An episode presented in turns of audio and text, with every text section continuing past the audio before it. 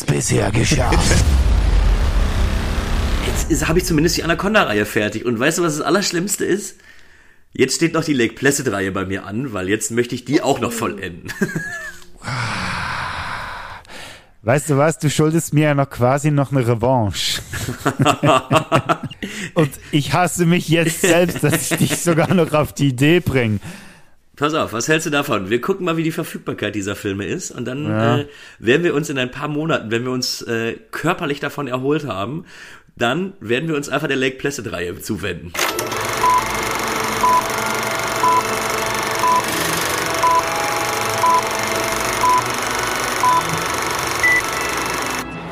Ja, damals haben wir noch gelacht. Und jetzt nimmt's mich Wunder, wie viel wir heute noch zu lachen haben. Ein gruseliges Halloweeks an euch, liebe Sündis da draußen, zum großen Finale dieser Halloween-Podcast-Reihe. Pünktlich zum 31. Oktober natürlich. Gibt es jetzt die volle Ladung. Vielleicht ist es nicht das, was ihr braucht, aber garantiert das, was ihr verdient habt.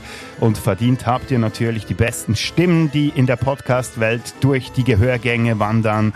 Und wenn ich vorhin nicht sicher gewesen bin, ob wir heute viel zu lachen haben, eins ist mir sicher, wenn ich seine Stimme wieder hören darf, dann zaubert mir das auf jeden Fall immer ein Freudelächeln ins Gesicht und deshalb auch ein herzliches Hallo Weeks, lieber Kühne, herzlich willkommen again.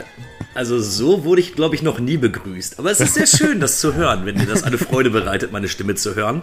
Ja, klar. Doch. Ich weiß nur noch nicht, ob ich, ich wir müssen gleich herausfinden, ob das letzte Mal eine gute Idee war. Mhm. Das hätte mir auf jeden Fall wieder viel Lebenszeit gekostet. So viel kann ich sagen. Ja, das ist, äh, das ist so, ja. Aber ich finde es ja schön, dass wir das zusammen durchstehen konnten. Zwar nicht gemeinsam im gleichen Raum, aber irgendwie waren wir ja gedanklich, denke ich, immer ein bisschen verbunden, wenn. Äh, wir wussten, dass wieder einer sich hinter die Reihe macht oder äh, einen weiteren Film der Reihe ähm, in Angriff genommen hat.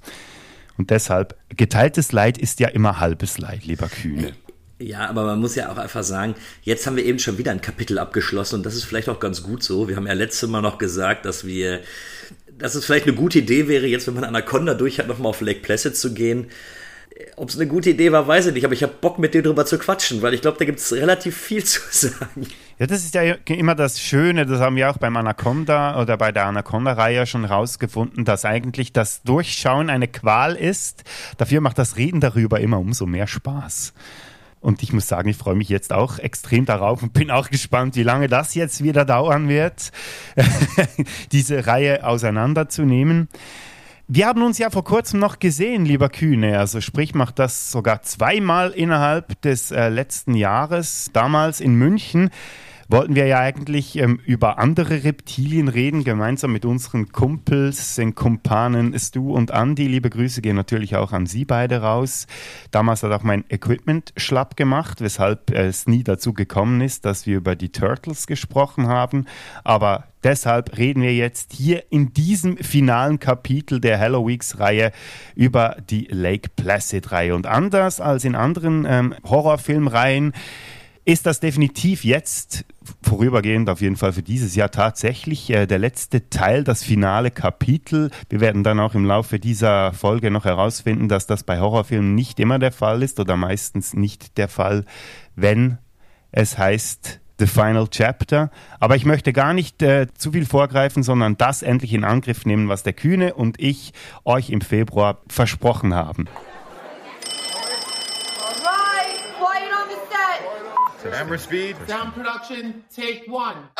Es existiert bereits seit Urzeiten. Frühere Zivilisationen haben es verehrt. Es kann einen Menschen mit einem einzigen Biss töten. Ich habe gehört, der Mann wurde in zwei Hälften gerissen. Kommen hier Übergriffe durch Bären vor? Bären greifen niemals unter Wasser an. Dann muss es wohl ein Biber gewesen sein. Was war das? Egal, was es ist. Ein Schuss damit und es ist tot. Oh nein. Sheriff, wie viele Männer haben Sie? Sie möchten uns helfen, es aufzuspüren. Sie dürfen es nicht umbringen. Einige Spuren sind rätselhaft. Können Sie mir sagen, wie es hierher gekommen ist? Ehrlich gesagt, ich weiß es nicht. Und andere Teile fehlen dafür ganz. Das ist ein menschlicher Zeh. Ist das der Mann, der umgebracht wurde? Er kam mir größer vor. Oh mein Gott. Bill Pullman, Schießen Sie es! Nein! Wie bescheuert ist dieser Typ eigentlich? Bridget Fonda, Oliver Platt, Bestimmt ist es wieder rausgeschwommen. Oder auch nicht. Ich glaube, wir haben die Lage jetzt im Griff. das älteste Geschöpf der Welt hat eine neue Heimat gefunden. Sind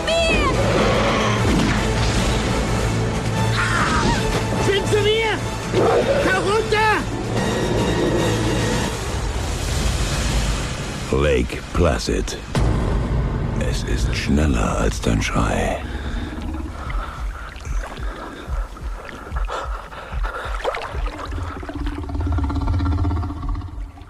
Wir widmen uns heute der Lake Placid-Reihe ähm, fünf Filme und ein Crossover. Das heißt, wir haben uns noch eine größere Bürde auferlegt, weil bei Anaconda waren, war es ein Film weniger.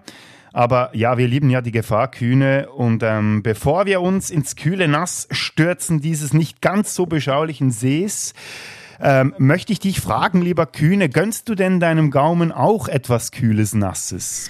So, ich habe mir dieses Mal extra Bier daneben gestellt.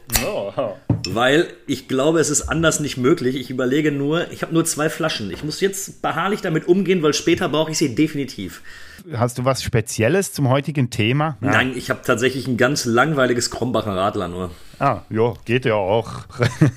ich war im Getränkemarkt meines Vertrauens effektiv und habe nach einem Bier gesucht aus Australien. Das war mir noch so ein Begriff, das heißt Crocodile und hat tatsächlich auch ein Krokodil vorne drauf. Dummerweise haben sie das dort nicht und deshalb musste ich auf das zweit äh, oder ja, das nächstmögliche Tier irgendwie zurückgreifen, dass man, wenn man ganz großzügig ist, mit einem, mit einem Krokodil vergleichen kann. Und ich habe ein Bier gefunden, da ist ein Frosch drauf. Ja, okay. Fast das gleiche. Ja, auf jeden Fall. Der Frosch ist nicht ganz so gefährlich wie ein Krokodil, aber äh, nun, auf jeden Fall von meiner Seite aus ein virtuelles Prost erstmal. Wünsche ich dir auch. Zum Wohl, lieber Kühne. Und einen Schluck dürfen wir uns ja schon mal gönnen für den Start. Oh, boah. Das hat ja, ui, ja, das ist ziemlich, ja, jetzt sehe ich, das hat 8%. Ui, Ah, ist schönes Starkbier, oder was? ja, äh, das habe ich nicht, gar nicht gewusst. Gut, das könnte unter Umständen lustig werden heute. Ich würde sagen, wir profitieren jetzt von dieser ähm, Podcast-Zusammenkunft lieber Kühne. Den Trailer haben wir ja schon gehört, aber wir nehmen doch für die Inhaltsangabe am besten Movie Break zu Hilfe, da ja du der Vertreter von Movie Break bist heute. Also ich könnte die Inhaltsangabe vorlesen. Das wäre mir eine große Ehre. Okay, ich zitiere Movie Break. Ein 12 Meter Krokodil hat ein Taucher in Stücke gerissen. Doch sein Hunger ist noch lange nicht gestillt. Ein schwer bewaffneter Trupp versucht den Horror zu beenden und die gewaltige Fressmaschine unschädlich zu machen. Doch die neurotische Paläontologin, der Wildhüter Jack, der exzentrische Mythologen Professor Hector und Sheriff Hank können nicht verhindern, dass es weitere Tote gibt. Das Team macht außerdem eine bizarre Entdeckung über das monströse Krokodil und sein Hunger. Die Jagdzeit ist eröffnet, doch es stellt sich die Frage, wer ist der Jäger und wer der Gejagte? Oh, sehr schön. Wurde, glaube ich, verfasst vom lieben Pascal. Ja, durchaus möglich, ja. Dann gehen auch liebe Grüße an ihn raus. Ich nehme nicht an, dass er das hört. Sollte er aber, weil jetzt geht's ans eingemachte Kühne. Die berühmte Frage: Wann hast du den Film zum ersten Mal gesehen? Und wie vor allem? Äh, 1999 im Kino. Gratuliere. Bin mir selber nicht so ganz sicher, wie ich da reingekommen bin, weil damals war ich noch 13. Aber ich habe definitiv Lake Placid im äh, Kino gesehen und meine auch im Kopf gehabt zu haben, dass der irgendwie ab 12 im Kino freigegeben war. Nur als er dann später auf Video rauskam, der ab 16 war. Ich weiß nicht, ob es ein Fehler meines Kinos war oder ob ich mich in einen 16er Film reingeschmuggelt habe. Ich weiß nur, ich habe tatsächlich äh, den ersten Lake Placid im Kino gesehen und war damals als 13-jähriger Bub durchaus begeistert. Wahrscheinlich aus anderen Gründen, wie ich es jetzt bin, aber hat mir damals sehr viel Spaß gemacht. Da hört man schon ein bisschen raus, dass deine Begeisterung nach wie vor anhält. Darauf kommen wir aber später noch zu sprechen. Du hast gesagt, eben äh, 1999, du warst damals 13 Jahre alt. War es dann auch der erste Krokodil-Creature-Horrorfilm, den du gesehen hast? Ich meine im Fernsehen damals schon mal Ausschnitte zumindest von Der Horroralligator gesehen zu haben. Äh, ob ich den ganz gesehen habe, kann ich nicht sagen. Aber der Horror-Alligator war so ein Film, der lief hier immer im deutschen Fernsehen auf Vox um 22 Uhr. Und da habe ich auf jeden Fall vorher Ausschnitte von gesehen. Ich würde aber schon sagen, dass Lake Placid vielleicht da doch ein bisschen mehr, mehr ein bisschen mehr hängen geblieben ist. Weil da kann ich definitiv sagen, das war der erste, den ich komplett gesehen habe. Irgendwann lief auch mal im Fluss der Mörderkrokodile oder irgendwas, aber da bin ich dann raus, weil ich, ich bin mal gespannt, ob wir später noch drauf kommen. Das Krokodil, es gibt zwar ein paar Filme, aber so richtig gut sind die meisten auch da nicht. Das ist auch so ein Genre ähnlich wie, wie mit Schlangen. Da haben sie relativ wenig rausgeholt, finde ich. Ja, da gibt es ganz viele schillernde Titel. Die beiden, die du aufgezählt hast, die habe ich lustigerweise hier auf meiner Liste nicht drauf, aber es hat irgendwie 1959 angefangen mit The Alligator People. Das war so, glaube ich, das erste Mal, dass so ein Alligator in, in einem Film vorkam. Und da gibt es noch ganz viele andere schillernde Titel wie Fear of Crocodile, Crocodile, Alligator, Killer Crocodile. The Brutal River. Und 2007 war, glaube ich, etwa das beste Jahr für Krokodilfilme, also nur von der, von der Menge her, ich glaube von der Qualität nicht unbedingt. Da gab es ganze sieben Filme, inklusive Lake Placid 2 und noch so andere Titel wie Primeval und äh, wie sie alle heißen. Und ähm, ja, du hast gerade gesagt, es gibt nicht viele, die qualitativ wirklich gut sind. Vielleicht aber, aber wenn ich dich einmal kurz unterbrechen darf, Alligator ist der Horror-Alligator ah, und Killer Crocodile ist Mörderkrokodile. Ah, okay, gut, dann waren sie trotzdem hier. Schön, gut. Danke für diese Aufklärung. Schlecht recherchiert wieder einmal. Ja, aber eben, ähm, ich hab's, du hast vorhin schon ein bisschen angetönt, Lake Placid ist zählt wahrscheinlich, sage ich jetzt mal, nicht zu den schlechtesten dieser Krokodilfilme. Und er kam ja auch in einem Jahr heraus, was für viele als das Filmjahr schlechthin gilt in den 90er Jahren oder teilweise sogar überhaupt. 1999, du hast es gesagt, da kamen andere Titel wie Fight Club, American Beauty, Eyes Wide Shut. The Matrix, Sixth Sense, Magnolia, Being John Malkovich, Toy Story 2, Blair Witch Project und, und, und. Die gelten zwar als die Meisterwerke, natürlich gab es damals auch Gurken wie Wild Wild West, äh, das Geisterschloss oder Star Wars Episode 1. Und dann gab es irgendwas so dazwischen, ähm, was vielleicht ja ebenso mehr äh, Guilty Pleasure Filme sind, wie zum Beispiel Deep Blue Sea, der zweite Austin Powers Film oder Die Mumie von äh, Steven Sommers. Ich würde sagen, es ist klar, in welche Kategorie dieser dreien äh, Lake Placid reingehört. Äh, ja, definitiv.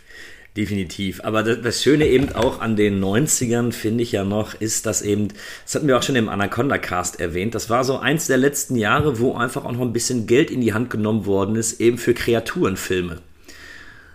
Danach gab es dann eben viel diesen äh, Direct-to-Video-Schrott der eben qualitativ nicht mal annähernd das erreicht, was eben die, die Creature-Feature aus den 90ern noch gemacht haben.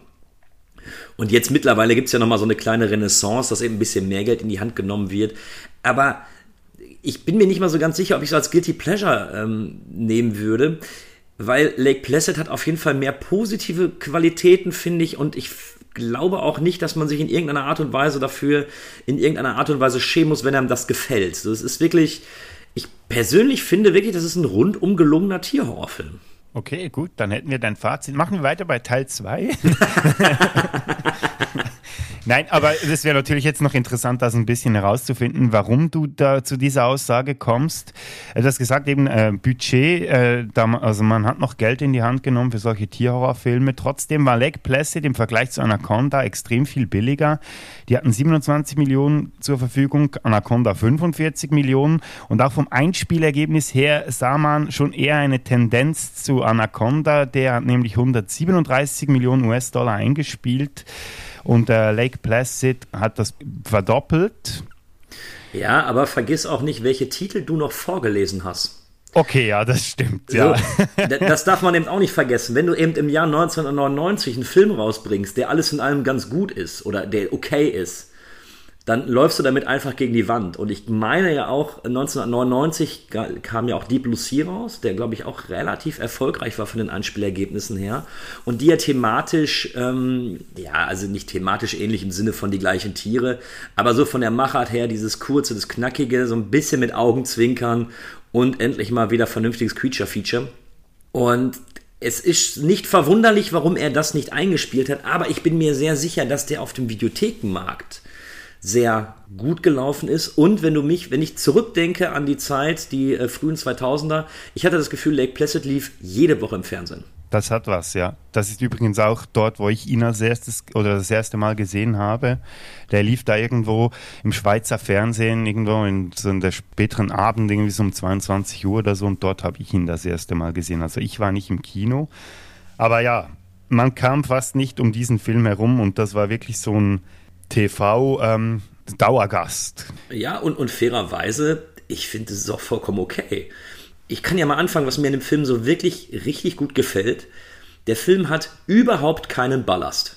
Der ist richtig straight, der geht ja auch nur so eine knackigen 79 Minuten oder sowas. Er geht direkt los, er hat keine Längen und gerade wenn du glaubst, ah ja gut, jetzt hat er den 8. und 9. gefressen, jetzt, jetzt so langsam könnte es langweilig werden, ist das Ding auch schon zu Ende. Und du hast eben keine unnötige Exposition. Du hast erstaunlicherweise wirklich gute Schauspieler, die zwar alle unterfordert sind in ihrem in dem ganzen Tun in diesem Film, aber einfach dann äh, diese Schauspieler zu sehen, irgendwie Brandon Gleason oder auch Bill Pullman und so, ähm, ist ja schon eher erstaunlich in so einer Art von Film. Und das macht mir eigentlich immer wieder Spaß, muss ich zugeben. Das hat was, das ist tatsächlich so. Was man ihnen aber nicht anmerkt, habe ich so das Gefühl, also es hat jetzt niemand irgendwie wirklich so gelangweilt gewirkt, auf mich auf jeden Fall. Sie haben das trotzdem irgendwie ernst genommen, obwohl mit diesem ja leichten Augenzwinkern natürlich, dass man den Film nicht allzu ernst nimmt. Und was mich erstaunt hat im Vergleich zu der Anaconda-Reihe, dieser Cast hier, wir haben da noch Bridget Fonda, die man vielleicht noch erwähnen sollte, Oliver Platt und ähm, Betty White natürlich, die haben untereinander eine verdammt gute Chemie im Vergleich zu Anaconda. Das haben wir in unserem Cast damals auch gesagt, dass die praktisch keine Chemie haben, die, ähm, diese Darstellerriege. Und hier muss man sagen, für so einen Film haben die eine verdammt gute Chemie. Die funktionieren gut miteinander. Ja, auch diese, auch diese angedeutete Liebesstory, die sich da aufbaut zwischen äh, Bill Pullman und Bridget Fonda. Ich finde das irgendwie süß. Es ist nicht so dieses Aufgesetzte, es ist irgendwie so, die beiden Figuren sind eben auch Figuren, die man auch selber sein könnte. Ne, sie eben so ein bisschen, ich will nicht in die Wildnis, er tut immer auf cool, aber wenn er mit ihr spricht, dann, dann rutscht das auch irgendwie alles so ein bisschen weg und so. Und ich finde das wirklich eigentlich ganz schön, den beiden dabei zuzugucken und finde das eben nicht störend oder aufgesetzt oder so, sondern das ist, das fließt eigentlich ganz gut in den Film mit rein. Hm, das stimmt, es fühlt sich organisch an irgendwie. Ja, genau.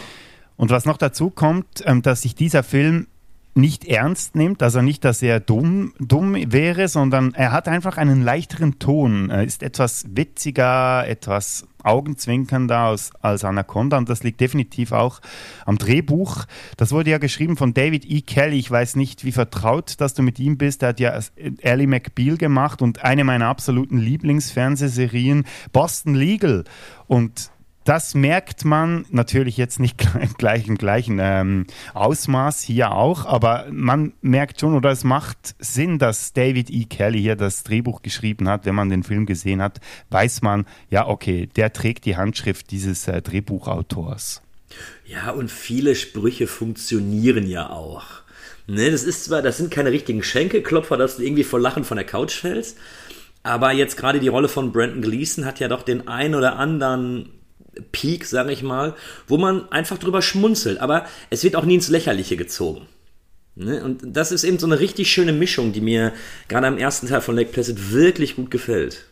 Das ist genau das, was ich meine. Ja, es ist auf eine Art witzig, aber eben ohne irgendwie lächerlich zu werden plötzlich. Es, er nimmt die Figuren ernst, obwohl vielleicht die ganze Rahmenhandlung eben mit einem Augenzwinkern zu genießen ist. Ja, und was man eben auch sagen muss, was mir jetzt wieder aufgefallen ist, das Krokodil, es geht ja schon sehr, sehr flott los. Es ist erstaunlich blutig, so für die, für die Tonart des Films, sag ich mal. Also wenn der, wenn der erste direkt aus dem Wasser gezogen wird, in zwei geteilt und dann die Gedärme aufs Boot klatschen, habe ich mir gedacht, okay, ich bekomme jetzt hier einen bitterbösen Horrorfilm geboten und ähm, ich finde nicht, dass das so ganz in die Tonalität passt und abgebissene Köpfe und sowas. Und da war ich jetzt wieder überrascht. Ich hatte den jetzt ein paar Jährchen nicht gesehen und hatte das gar nicht mehr so in Erinnerung, dass er ja doch teilweise ziemlich, ziemlich drastisch loslegt. Das stimmt. Man sieht relativ viel, auch wenn man von gewissen Dingen relativ wenig sieht in diesem Film. Aber eben ja, so was den Goa-Effekt äh, angeht, da sparen sie wirklich nicht. Da geht es wirklich von Anfang an ziemlich drastisch los. Und auf der anderen Seite, wenn du mal das äh, Krokodil siehst, äh, sowohl natürlich die, die, äh, die plastischen Effekte, aber auch das CGI, das ist schon in Ordnung. Das, das ist wirklich für 99 nicht das Ding, wo ich dann den ich jetzt heutzutage in den Player reinschmeiße und sage, ah, das kannst du jetzt aber nicht mehr angucken, sondern ich finde, das ist ganz gut gealtert. Ja, natürlich sieht man so im CGI etwas an, natürlich, dass es aus dieser Zeit stammt. Da gab es auch schon zu dieser Zeit bessere Effekte, würde ich jetzt mal behaupten. Aber eben, man kann wirklich, also sie setzen es zumindest gekonnt ein. Also im Vergleich äh, Spoiler ahead, was sie dann in den Folgeteilen gemacht haben, ja. sind sie sich dessen, glaube ich, auch noch ein bisschen mehr bewusst und deshalb setzen sie das Krokodil auch etwas ähm, weniger ein oder etwas ähm, zurückhaltender, weil man vielleicht auch von den von Seiten Filmemacher gewusst hat, ja, das sieht wahrscheinlich in ein paar Jahren nicht mehr so wahnsinnig gut aus. Ja, aber äh, das ist, das ist spannend. Ich empfinde das gar nicht so, dass du das Krokodil relativ wenig siehst, sondern es liegt natürlich auch an der geschmeidigen Laufzeit. Aber ich sag mal, ab der Hälfte des Films siehst du ja das Krokodil relativ häufig. Und klar, am Anfang versuchen sie noch ein bisschen mit Suspense zu arbeiten, aber ich habe das jetzt nicht so empfunden. Also da habe ich Tierhorrorfilme gesehen, wo ich deutlich weniger die Tiere gesehen habe, als jetzt bei Lake Placid, zumindest beim ersten. Entschuldigung, ich habe gerade versucht zu recherchieren, wie lange man das Krokodil zusammen überhaupt sieht in diesem Film. Ich, ich habe noch irgendwas so von ganz irgendwie wirklich nur so zweieinhalb Minuten im Kopf habe, ich bin mir gar nicht mehr so sicher. Hier, The Crocodile CGI Animatronic has about 3 minutes and 43 seconds of screen time. Steht auf IMDb, also 3 Minuten und 43 Sexu Sek Sekunden. Was für ein freudscher Versprecher. 43 Sekunden sieht man das Krokodil effektiv im Film. Also das ist schon nicht gerade sehr viel, aber ist interessant, dass das auf dich nicht so gewirkt hat. Nee, überhaupt nicht, überhaupt nicht. Weil du ja ab der Mitte, oder nee, relativ früh, ich glaube nach 20 Minuten wird ja schon der Bär gefressen. Und ab dann hatte ich eigentlich das Gefühl, dass du bei jeder Attacke das Krokodil zumindest kurzfristig siehst. Aber spannend, also ich glaubte das schon. Und wenn es bei AMDB steht, äh, will ich das jetzt auch gar nicht dementieren. Aber mir schien es gar nicht so zu sein, dass du das Krokodil gar nicht siehst. Gut, eben wie du sagst, dass ich meine kurz sehen, vielleicht wirkt es durch das, dass man es viel sieht, also ich sage jetzt nicht in der Laufzeit, sondern viel im Film so, dass auch wenn es nur kurze Auftritte sind, dass man das Gefühl hat, dass das Krokodil mehr zu sehen ist als, ähm, als die effektive Laufzeit. Also ich weiß auf jeden Fall noch, dass ich erstaunt war, wie wenig es, ich es gesehen habe jetzt, aber ich habe ihn auch schon seit 15 Jahren oder so nicht mehr gesehen. Und ich, mir ist es wirklich so gegangen, dass ich das Gefühl hatte, man sieht es praktisch nicht. Aber interessant, dass es eben dir ein bisschen anders gegangen ist. Ja, komplett, komplett. Was man dafür viel sieht, ist das Setting. Ähm, ein wunderschönes Setting, würde ich sagen. Ganz anders als bei Anaconda, wo man ja dieses Amazonas-Setting hat, ist, ist hier ein idyllischer See im Ort Lake Placid, äh, soll im US-Bundesstaat Maine sein, also somit im Nordosten der USA, ist fiktiv. Also es gibt zwar ein, ähm, Ort, äh, beziehungsweise einen gleichnamigen See im, im, Bundesstaat New York, aber das ist nicht der, der hier gemeint ist. Das wurde auch nicht dort gedreht.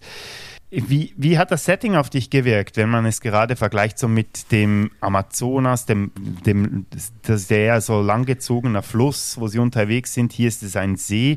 Wie hat das für dich funktioniert, so für eine gewisse Suspense äh, zu generieren? Jetzt kommen wir zum Thema Suspense und da finde ich jetzt nicht, dass Lake Placid dadurch irgendwie hervorsticht, dass er jetzt super spannend ist. Das Setting selber finde ich ganz gut. Es ist vollkommen okay. Ähm, und passt natürlich auch irgendwo da rein. Ich finde es eigentlich ganz nett, dass es eben dieser idyllische See ist, wo dann das Krokodil dann drin, äh, drin rumschwimmt.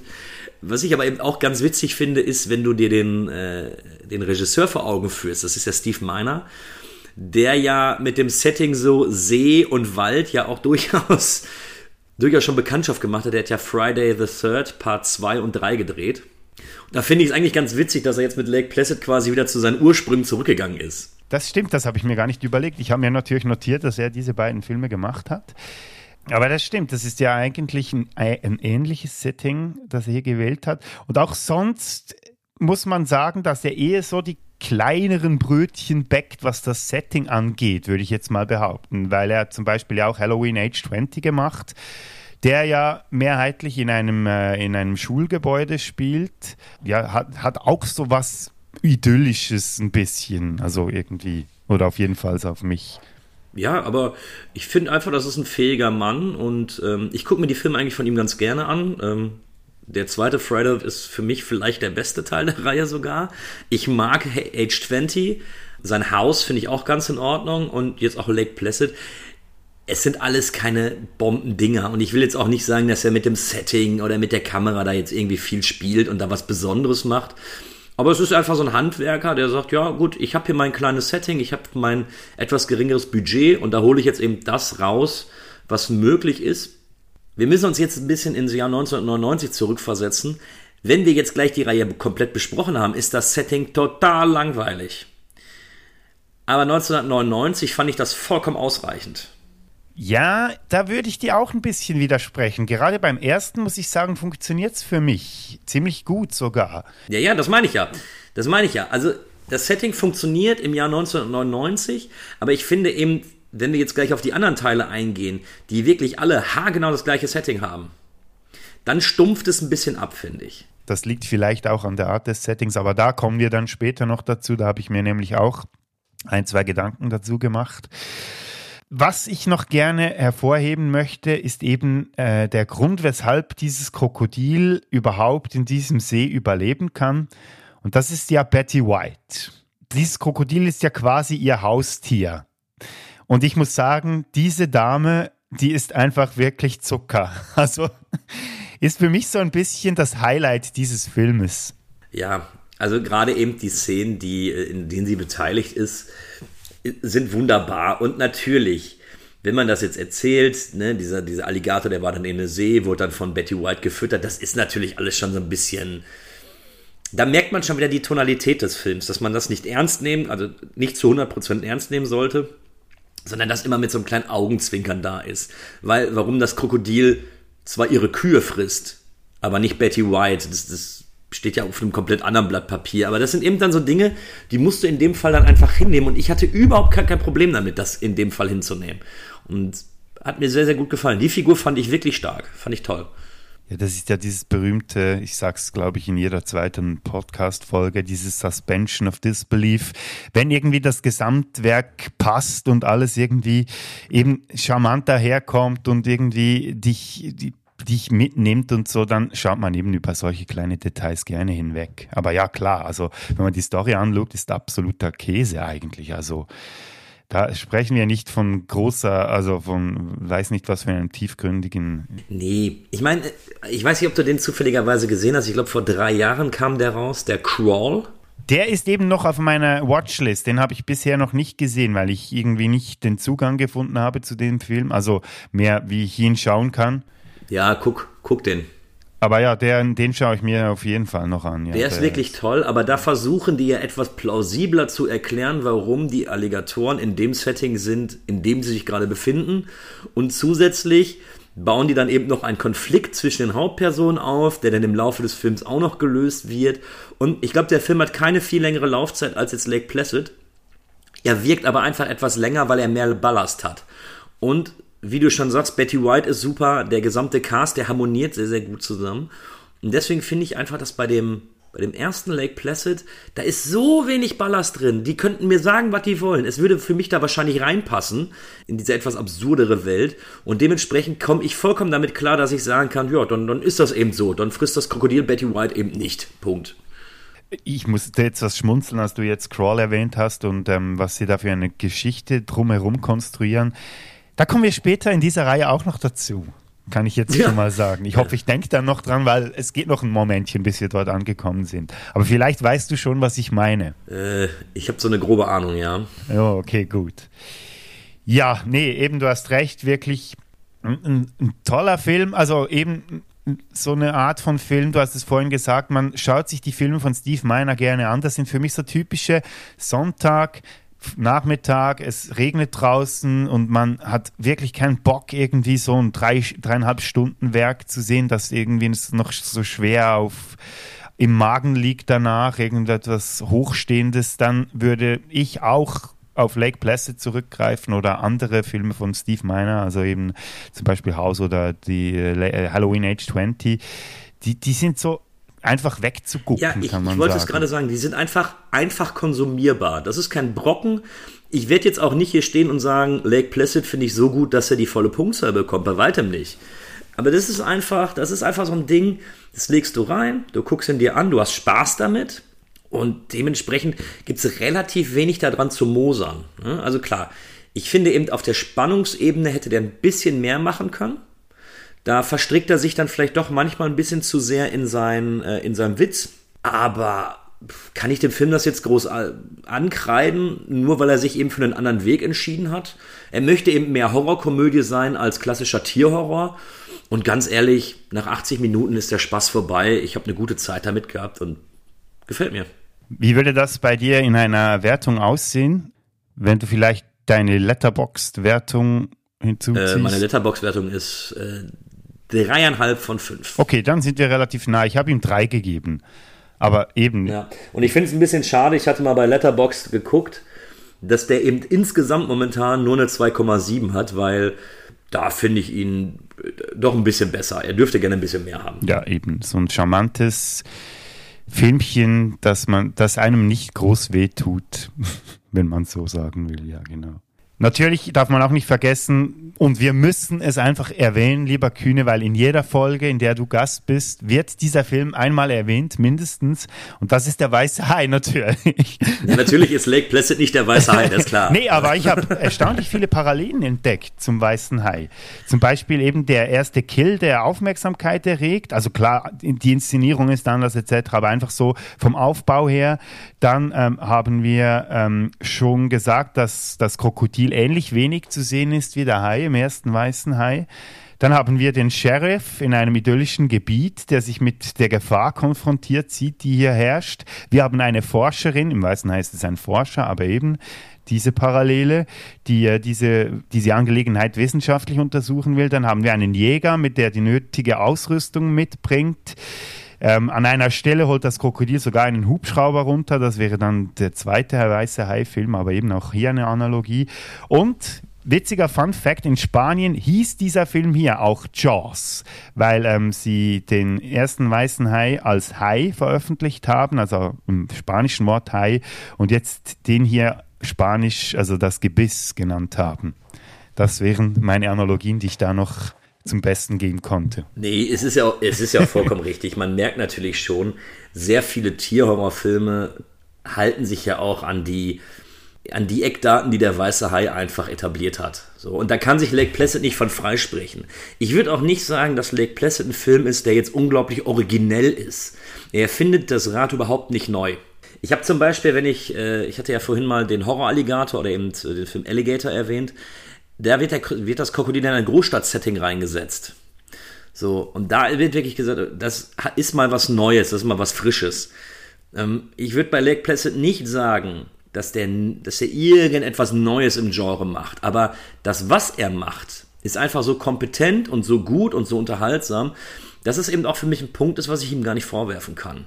Aber ich gebe dir vollkommen recht, du siehst da sehr, sehr viele Parallelen zum Hai. Ja, die habe ich jetzt natürlich auch nur dir zuliebe ausgepackt, weil ich.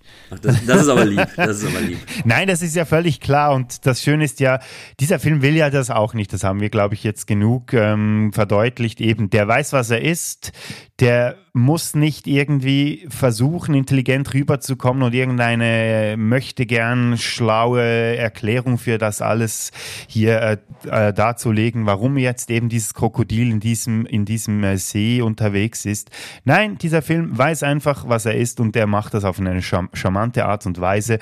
Und das ist so viel mehr, als man von so einem Film eigentlich erwarten darf. Und deshalb ist er wirklich, ist er, ist es ein gelungenes Filmerlebnis immer wieder. Also ich schaue den immer wieder gern. Kann, kann man auf jeden Fall machen. Äh, sympathische Charaktere, netter Tierhorror und eben so richtig schön entschlackt und knackig. Ähm, kein Ballast. Perfekt. Also für das, was er sein soll, einfach ein richtig guter Film. Gut, ich schaue auf die Uhr. Wir haben schon beinahe 40 Minuten. Und in Anbetracht dessen, was uns noch bevorsteht, lieber Kühne, was meinst du? Wollen wir mal einen Film weitergehen oder gibt es zum ersten Lake nee, Placid noch nein, was Ich glaube, wir sagen? haben alles zum ersten Teil gesagt. Und ich kann schon mal so viel vorwegnehmen. Ab jetzt wird es etwas schwammiger und etwas mehr Einheitsbrei.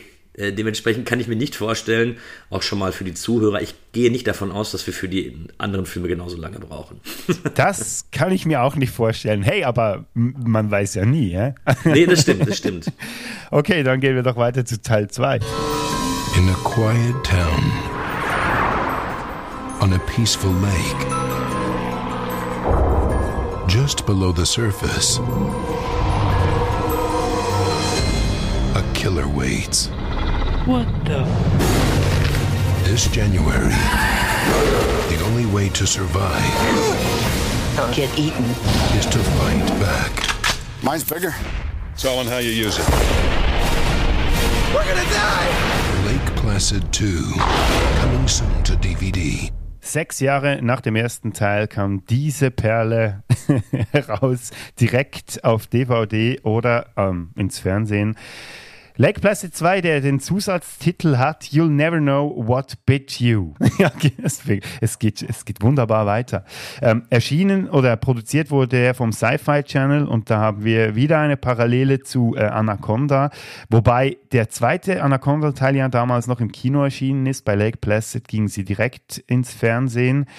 Wurde für 2 Millionen US-Dollar produziert, also definitiv viel weniger Budget zur Verfügung. Und ähm, die Handlung spielt an dem sogenannten Black Lake. Jetzt habe ich mich gefragt, ist das denn noch derselbe See wie schon im ersten Teil? Es ist ja auch schwierig zu sagen, weil ja auch äh, Dreh, der Drehort nach Bulgarien verlegt wurde und nicht mehr der gleiche See ähm, hinhalten musste als Setting. Ich, ich habe das nie ganz begriffen, ob jetzt wirklich alle diese Teile am gleichen See spielen. Müssen sie zwar eigentlich, weil dieses Haus von der Betty White ja immer an diesem See ist, aber... Nein, es, es ist der gleiche See. Ich bin mir auch sehr sicher, dass die in Lake Placid 1 nicht gesagt haben, wie der See heißt, sondern es wird irgendwann der Satz gesagt, wir wollten ihn Lake Placid nennen, aber der Name war schon vergeben. Ah, stimmt, genau. Und ich hatte mir nämlich auch aufgeschrieben, gleicher See, gleiche Stadt. Warum weiß niemand, dass das Krokodil vorher schon mal da war? Wir, wir, kommen nämlich jetzt eben in, eine, in einen Bereich rein, wo man sich eben nicht mehr so viel Mühe mit allem gegeben hat. das ist noch nett ausgedrückt, ja. Und da wird es dann einfach schwammig. Ich glaube einfach tatsächlich, darüber hat sich gar keiner Gedanken gemacht. Ja. Ob das jetzt der gleiche See ist oder nicht. Aber es muss der gleiche sein, weil es eben das gleiche Haus ist, was da dann eben auch nochmal aufkraucht. Das ist ja etwas, das hier durch die ganze Reihe zieht, dass sie immer versuchen, auf irgendeine Art und Weise auf die letzten Filme aufzubauen. Äh, ja, ich finde es gar nicht so schlimm. Tatsächlich. Da würde ich aber ganz gerne in Teil 3 und Teil 4 nochmal drauf eingehen, aber ich finde es tatsächlich gar nicht so schlimm. Ich muss auch sagen, du hast gesagt, es wird ein bisschen schwammiger, das Ganze. Ich muss auch sagen, jetzt bei der Vorbereitung, also beziehungsweise als ich dann weiter geschaut habe und dann nochmal so in mich gegangen bin, bevor wir gemeinsam gesprochen haben, habe ich so gedacht, was ist eigentlich in Teil 2 passiert? Es war wirklich so alles weg auf eine Art. Dann habe ich, musste ich nochmal irgendwie so eine YouTube-Zusammenfassung schauen und dann habe ich gemerkt, du Depp, das ist ja eigentlich genau die gleiche Geschichte wie im ersten Teil noch einmal. Wir starten mit einem mysteriösen Tod im See. Drei Leute, die diesen Todesfall aufklären wollen. Wir haben dann einen reichen Krokodiljäger, der dazwischen funken will. Ähm, eine alte Dame, die hinter allem steckt und diese Krokodile füttert. Gut, okay, wir haben dann noch Team Teenies am See. Ähm, die Party machen wollen. Und es sind dieses Mal ja mehrere Krokodile und nicht mehr nur eins. Aber sonst eigentlich nochmal die Geschichte des ersten Teils ein bisschen in abgewandelter Form und in anderen Zusammensetzungen. Ganz ehrlich, wenn du, wenn du mich fragst, ist Lake Placid 2 ein Remake. Dafür ist einfach zu viel identisch an diesem Film. Ähm, dementsprechend, ich habe es tatsächlich mehr sogar als Remake gesehen. Weil eben die, selbst die Figurenkonstellation ist gleich. Der einzige Unterschied ist, dass das dann jetzt die Schwester von der alten Dame ist, also von Betty White, die, die jetzt diesen, die alte Dame spielt. Ähm, wir haben jetzt eben Teenies um, und das, das ist mir übrigens aufgefallen. Ich habe mir die ganzen Poster der äh, Lake Placid-Reihe angeguckt und ich fand eben spannend, dass von Poster zu Poster immer mehr nackte Haut zu sehen war. Und das spiegelt sich eben auch in den Filmen wieder. Also ob die Zuhörer jetzt wissen, was der, äh, was der Sci-Fi Channel generell überhaupt so macht, beziehungsweise dass er ja gerne große Franchises aufgegriffen hat, um die eben sehr, sehr günstig weiter zu produzieren und dann eben immer versucht hat, mit dem zu glänzen, was das Publikum eben sehen will. Und das ist dann eben Krokodilhorror und nackte Haut in dem Fall. Und das ist ja bei Sci-Fi nicht unbedingt selten oder so, dass die Filme dann eben genau darauf dann ausgelegt werden. Wobei ich sagen muss, dass in puncto nackte Haut, das haben wir ja beim letzten Mal schon besprochen gehabt, dass äh, ja die Filme wirklich damit nicht geizen. Und ich war ein bisschen enttäuscht, wenn ich das so sagen darf, dass es ja ziemlich, sagen wir mal so FSK 12, wenn nicht sogar FSK 6 ähm, nackte Haut-Szenen waren in diesem Film. Also jetzt, ich habe jetzt einfach mal eine komische Meinung zu dem Film Lake Placid 2. Als wir gesagt haben, wir machen die ganze Reihe, habe ich wirklich mit dem Schlimmsten gerechnet. Und dann hatte ich mir den ersten Teil angeguckt, hatte damit viel Spaß und dann habe ich mir den zweiten angeguckt. Ich kann auch dazu sagen, ab jetzt ist alles für mich eine Erstsichtung. Ich habe die Filme nie vorher gesehen. Ab Dito. Teil 2. Und ich weiß, der ist vom Sci-Fi Channel produziert. Ich weiß, das Ding hat nur 2 Millionen gekostet. Und ich sehe den ersten Effekt in diesem Film und denke mir, um Gottes Willen, was erwartet mich hier? So. Aber was du jetzt gesagt hast, auch eben dieses schon fast Verzichten der nackten Haut und dass wenigstens noch versucht wird, irgendwo eine Story da reinzubringen, hat den Film für mich auf jeden Fall unterhaltsamer gemacht, als ich mit gerechnet hätte. Die Effekte ziehen das Ganze runter. Die sind wirklich scheiße und Bodensatz. So, das, das ist teilweise wirklich sehr, sehr schlimm. Aber ich glaube, hinter diesem Film hätte sich ein halbwegs unterhaltsamer Film verstecken können. Hätte, wenn man wirklich schön äh, oder tief graben will, findet man da wahrscheinlich wirklich etwas, das einigermaßen unterhaltsam gewesen wäre. Ja. Ich habe übrigens noch ganz Und kurz äh, die Poster nochmal äh, in Erinnerung gerufen oder beziehungsweise hier bei mir geöffnet. Du hast recht, man sieht wirklich immer wie mehr Haut. Also hier im Dies, auf diesem ja. Poster sieht man das Krokodil, wie eine Hand rausschaut. Beim dritten Teil ist es dann schon, äh, sind es schon ganze Beine und beim vierten ist es dann eine Frau im Bikini, die man ganz sieht und also beziehungsweise das Krokodil äh, im Mund hat. Also genau. Und in dem Crossover hat die Schlange auch eine Frau im Bikini im, äh, im Maul. Stimmt, genau. Ja, sehe ich jetzt hier auch. Aber ich finde es hier tatsächlich noch ganz gut, dass eben, also wir werden ja auch noch später Teile sehen, äh, wo es noch mal ein bisschen, ein bisschen schlimmer wird, auch gerade was die Nacktheit angeht. Und ich finde es eigentlich hier gar nicht schlecht, dass hier so ein bisschen drauf verzichtet worden ist. Ne? Also das macht irgendwie, das macht in meinen Augen den Film irgendwie etwas wertiger. Ich, ich weiß nicht, wie ich es besser erklären soll, aber ich habe irgendwie das Gefühl, dass hier zumindest noch versucht worden ist, in irgendeiner Art und Weise eine Story zu erzählen und nicht dieses Plumpe, was eben häufig diese Sci-Fi-Channel-Filme ähm, haben, so, ja gut, ich zeige dem männlichen Publikum jetzt einfach Brüste und das ist der absolute Verkaufsgrund, warum die sich dann diesen Film ansehen. Und hier wird das eben noch vermieden. Gut, da kennst du dich wahrscheinlich besser aus mit den Produktionen vom Sci-Fi Channel als ich. Ich kenne mich da, ich kenne da wirklich, glaube ich, nur die Anaconda-Filme und dann ist bei mir schon fast Schluss. Äh, was die genau, also äh, das ist ja ähnlich, das war, glaube ich, die Sache vor Asylum. Und ich könnte dir jetzt nicht auf Anhieb sagen, was jetzt genau alles davon verfilmt worden ist, aber die Filme laufen eigentlich immer nach dem gleichen Muster ab. Also viel nackte Haut, dann eben irgendwie auf, auf Action gesetzt, egal ob gut oder schlecht. Es ist irgendwie ganz nett, dass sie sich davon weggehalten haben. Und das soll jetzt wirklich nicht so klingen, als ob ich jetzt sagen würde, ich finde Lake Placid 2 super. Wenn man es vergleicht mit dem, was man erwarten könnte, also ist es schon ähm, passabel, was man da geliefert bekommt. Da gebe ich dir recht. Also es wird eine unterhaltsame Story gegeben. Ich finde diesen Running Gag mit dem Hasen, der dann immer auftaucht, finde ich irgendwie ganz witzig.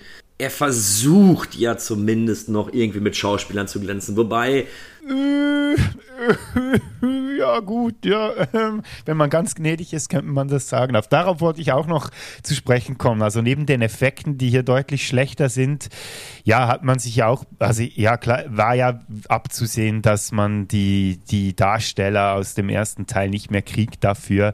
Dafür haben wir jetzt ähm, John Schneider, den man kennen könnte ja, oder zumindest hatte ich das Gefühl, dass ich den schon mal gesehen habe. Witzigerweise habe ich gar nichts gesehen mit ihm, aber das Gesicht war mir irgendwie bekannt vorgekommen und da habe ich mal ein bisschen nachgelesen und sah, ah, das war der Bo Duke in äh, Ein Duke kommt selten allein, habe ich zwar nie gesehen, aber Poster und so. Oder in Smallville hat er den Jonathan Kent gespielt, also den Vater von Superman. Ja, dann habe ich den, glaube ich, da mal gesehen. Das ist witzig. Ich habe genau das gleiche gedacht. Ich dachte, den hast du schon mal irgendwo gesehen. Aber ich hatte mir dann die Letterbox-Sachen angeguckt und festgestellt, nee, habe ich doch nicht. und ja, wen man auch noch kennen könnte, ist eben die alte Dame, die du schon angesprochen hast, die Schwester, die vermeintliche Schwester von Betty White, die alte Frau, Cloris Leachman heißt die wo ich mich auch immer gefragt habe, von wo dass ich die kenne eigentlich genau. Also es ist eine, eigentlich eine, ja, auch nicht schlechte Schauspielerin, die hat auch schon mal einen Oscar gewonnen, ist 2021 leider verstorben, aber von wo ich sie effektiv gekannt habe, ist der Malcolm mittendrin. Sie hat dort die böse Großmutter gespielt, die Mutter von Lois. Und die Mutter von Lois war einfach eine super Figur in Malcolm mittendrin. Also. Ja, die kettenrauchende, alle hassende und von allen gehasst werdende Großmutter. ja. Nein, also ich bin bei dir, die Schauspieler sind nicht gut. Aber nach dem Dilettantismus von äh, Anaconda 4 damals oder eben auch von Lake Placid gegen Anaconda, habe ich mit Schlimmerem gerechnet und ich äh, fand den Film gar nicht als so scheiße, wie ich es wirklich befürchtet hätte. Das muss man ihm lassen, da gebe ich dir recht, ja. Äh, der Regisseur, der ist ähnlich wenig erwähnenswert wie die Schauspieler. Ähm, ich habe es noch witzig gefunden, der, Name, der Typ heißt David For Forrest oder Force. Ich weiß nicht, wie man es ausspricht. Auf jeden Fall wollte ich dann auf Wikipedia mal nachschauen, was der eigentlich sonst noch so gedreht hat. Und lustigerweise, wenn du dann auf seinen Namen klickst, dann kommst du auf äh, eine Seite eines spanischen Fußballspielers, der den gleichen Namen hat. Ich habe dann, hab dann gedacht, krass, ist das jetzt tatsächlich so, dass dieser Schauspiel, äh, dieser Fußballspieler noch diese Filme gedreht hat, aber es, es, hat sich dann als Fehler herausgestellt. Also ich sag mal, in seiner Vita befinden sich dann auch so grandiose Filme wie äh, Boa vs. Python. Ne? Ja, und Exterminators vs. Aliens. Ja, stark. Stark. ja, eben, ja. Nicht groß erwähnenswert. Aber wie du gesagt hast, ja, der Film könnte definitiv schlechter sein. Mein Problem ist halt immer mit diesen Effekten, die reißen mich halt wirklich raus.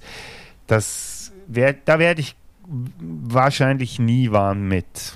Nee, bin ich bei dir. Also ich habe extra versucht, auch drauf, also das irgendwie zu vergessen. Die sind aber wirklich, also die Effekte sind Bodensatz. So, das ist nicht gut, das, das haut einen raus und ich finde, das macht den Film auch schlechter. Ich, ich würde ihn vielleicht ein bisschen besser bewerten, wenn es nicht diese Effekte wären. Oder wenn man wenigstens, weil sie werden ja hier schon, wenn man es vergleicht mit dem ersten Teil, wirklich inflationär gezeigt. Ja. Wenn sie wenigstens so clever gewesen wären und gedacht hätten, ja, wir wissen, wir können nichts Besseres machen, deshalb inszenieren wir es wenigstens so, dass es ein bisschen, dass man es kaschieren kann. Aber nein, sie zeigen voll drauf bei jeder Gelegenheit und das ist eben ein bisschen das Problem. Aber wie gesagt, es ist ein, es ist ein Fernsehfilm, der zwei Millionen gekostet hat, so. Pff. Was willst du denn in dem Fall erwarten? Ja, eben, ne? Was erwarte ich schon, ja. Stimmt schon, ja. Ja, ist vielleicht tue ich ihm ein bisschen Unrecht. Nein, also ich, ich komme jetzt einfach mal zu meiner Bewertung, weil ich glaube, ich irgendwie das Gefühl habe, wir, wir haben uns tatsächlich schon auserzählt, was Lake Placid 2 angeht.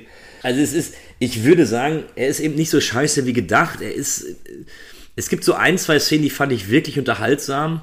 Und ich würde ihm doch bei Letterbox würde ich ihm noch zwei von fünf geben. Also das, ich wusste, worauf ich mich einlasse. So, und dementsprechend wurde ich auch nicht enttäuscht. So, er hat mich nicht, also anders als andere Teile, hat er mich nicht geärgert. Oh, das ist schon mal ein Foreshadowing par excellence. Also ein Teil, es gibt einen Teil, den ich eigentlich hätte besser bewerten müssen, aber der hat mich so verärgert, dieser Teil, und da habe ich gesagt, nee, also sorry, das geht nicht. Uh, jetzt bin ich gespannt, ob wir da, ob wir, ob wir da den gleichen meinen. Gut, ich gehe mit dir ein. Ähm, ich habe dem auch zwei gegeben auf Letterboxd auf dieser Filmbewertungsplattform und ja, deshalb äh, sind wir bis jetzt eigentlich relativ ähnlich unterwegs, was das Ganze angeht. Und ich behaupte, jetzt ändert sich das. Dann lass uns weitergehen. these still waters. I bought a new bikini for this trip, so I have to use it, whether the water is freezing or not. Below. How many elk did you say you bossed? Too many. I'm starting to think it's not a poacher. A new breed of terror. There's nothing in that lake bigger than a truck. Has evolved. Bit me. Oh, you're right. Lake Placid 3. Ich habe ja drei Anläufe gebraucht, um diesen Film überhaupt zu schauen. Ich bin tatsächlich an drei unterschiedlichen Tagen jeweils einmal eingepennt in diesem Film. Du hast vorhin gesagt, bei Teil 2, du hast Schlimmeres erwartet, als du dann letztendlich serviert bekommen hast. War das jetzt bei diesem Teil auch nochmal so der Fall? Wenn ich mir meine Notizen angucke, da, da merkt man etwas. Es ging los mit, meine erste Notiz, müssen wir überhaupt über die Schauspieler reden? Ist das überhaupt Schauspiel? Dann finde ich hier solche Sachen wie, wie dumm kann man sein, Spannung in einer Wohnung hervorzurufen, wenn die Krokodile auf jeden Fall in einem See sind, bis hin zu Hektik durch Schnitte gleich furchtbares Editing. Dann, wie viele, wo und überhaupt, überhaupt gar kein Überblick, was überhaupt abgeht. Das war meine erste Dreiviertelstunde mit Lake Placid 3 und ich habe wirklich gesessen und mir gedacht, ach du Scheiße. Aber plötzlich finde ich, dass Lake Placid 3 ein sehr, sehr, also er hat irgendwann die Kurve gekriegt und ich muss zugeben, ich empfand manche Szenen wirklich als durchaus spannend gemacht. Die haben sich Mühe gegeben, Spannung aufzubauen, was der zweite nicht geschafft hat. Und ich bin im Nachhinein, wenn ich die zweite Hälfte mit einbeziehe, bin ich dem Film sehr wohlwollend gegenüber. Und ganz ehrlich, wenn die Qualität der zweiten Hälfte gewesen wäre, wir lassen jetzt die Effekte mal wieder komplett außen vor. Wenn die Qualität der zweiten Hälfte gewesen wäre, hätte ich den wirklich als relativ okayen Film abgestempelt, ja. Ja. also ich verstehe, was du meinst. Ja, ich kann, ich kann verstehen, was du es meinst. Es gibt ja ein paar Szenen beispielsweise, die ich ganz nett fand, wo der zweite nicht mal auf die Idee kam. Also im zweiten war es so, und das wird im Laufe der Reihe noch schlimmer, greift das Krokodil an, sterben die Leute, die angegriffen werden, auf jeden Fall. Und was mir hier gefallen hat, ist eben, dass sich dieser, äh, dieser Sheriff, glaube ich, der war es, der konnte sich zwei bis dreimal von dem Krokodil retten, wo du in Anführungsstrichen passable Spannungssequenzen geboten bekommen hast. Wenn das Krokodil hinter ihm her schwimmt, er dem Viech noch was ins Maul werfen kann, um zu fliehen, oder wenn er mit dem Auto dann versucht, vor dem Vieh wegzufahren. Das ist ganz viel, ist auch wirklich, wirklich dumm. Aber auch wenn eben diese Krokodile dann in die Hütte rein wollen, wo die sich dann in Anführungsstrichen dann, wo es zu einem Belagerungsszenario kommt, ich hinterfrage nicht, warum eine Glastür ein Krokodil dieser Größe aushält. So, das ist natürlich absoluter Käse. Die Idee dahinter, dass sich die Krokodile aber so langsam in diese Wohnung reinfressen und für die der Platz immer weniger wird, weil sie sich dann in andere Räume noch verschanzen müssen oder so, hatte zumindest den Anspruch, eine spannende Geschichte zu erzählen. Das kommt viel zu spät. Und dann habe ich eben noch den coolen Settingwechsel, dass die am Ende des Films sagten, hey, wir haben jetzt zweieinhalb Filme nur an einem See verbracht. Wir gehen jetzt mal in diesen kleinen Ort rein. Und die sind ja dann noch in einem Supermarkt, wo die, wo die Krokodile noch angreifen. Selbstverständlich ist das Setting nicht hervorragend ausgenutzt, keine Frage. Aber ich sehe, dass sie sich ein bisschen Mühe gegeben haben. Wir lassen nochmal die Effekte komplett außen vor. Auch das Ding hat ja nur 2,5 Millionen gekostet. Hey, aber immerhin eine halbe Million mehr als der letzte, was mich ja erstaunt hat. Ja, und wäre er nicht so langweilig, würde ich den wirklich okay finden. Aber die erste, die erste Dreiviertelstunde ist einfach sehr dumm und sehr langweilig. Und ich finde, die Schauspieler wurden noch ein bisschen schlechter.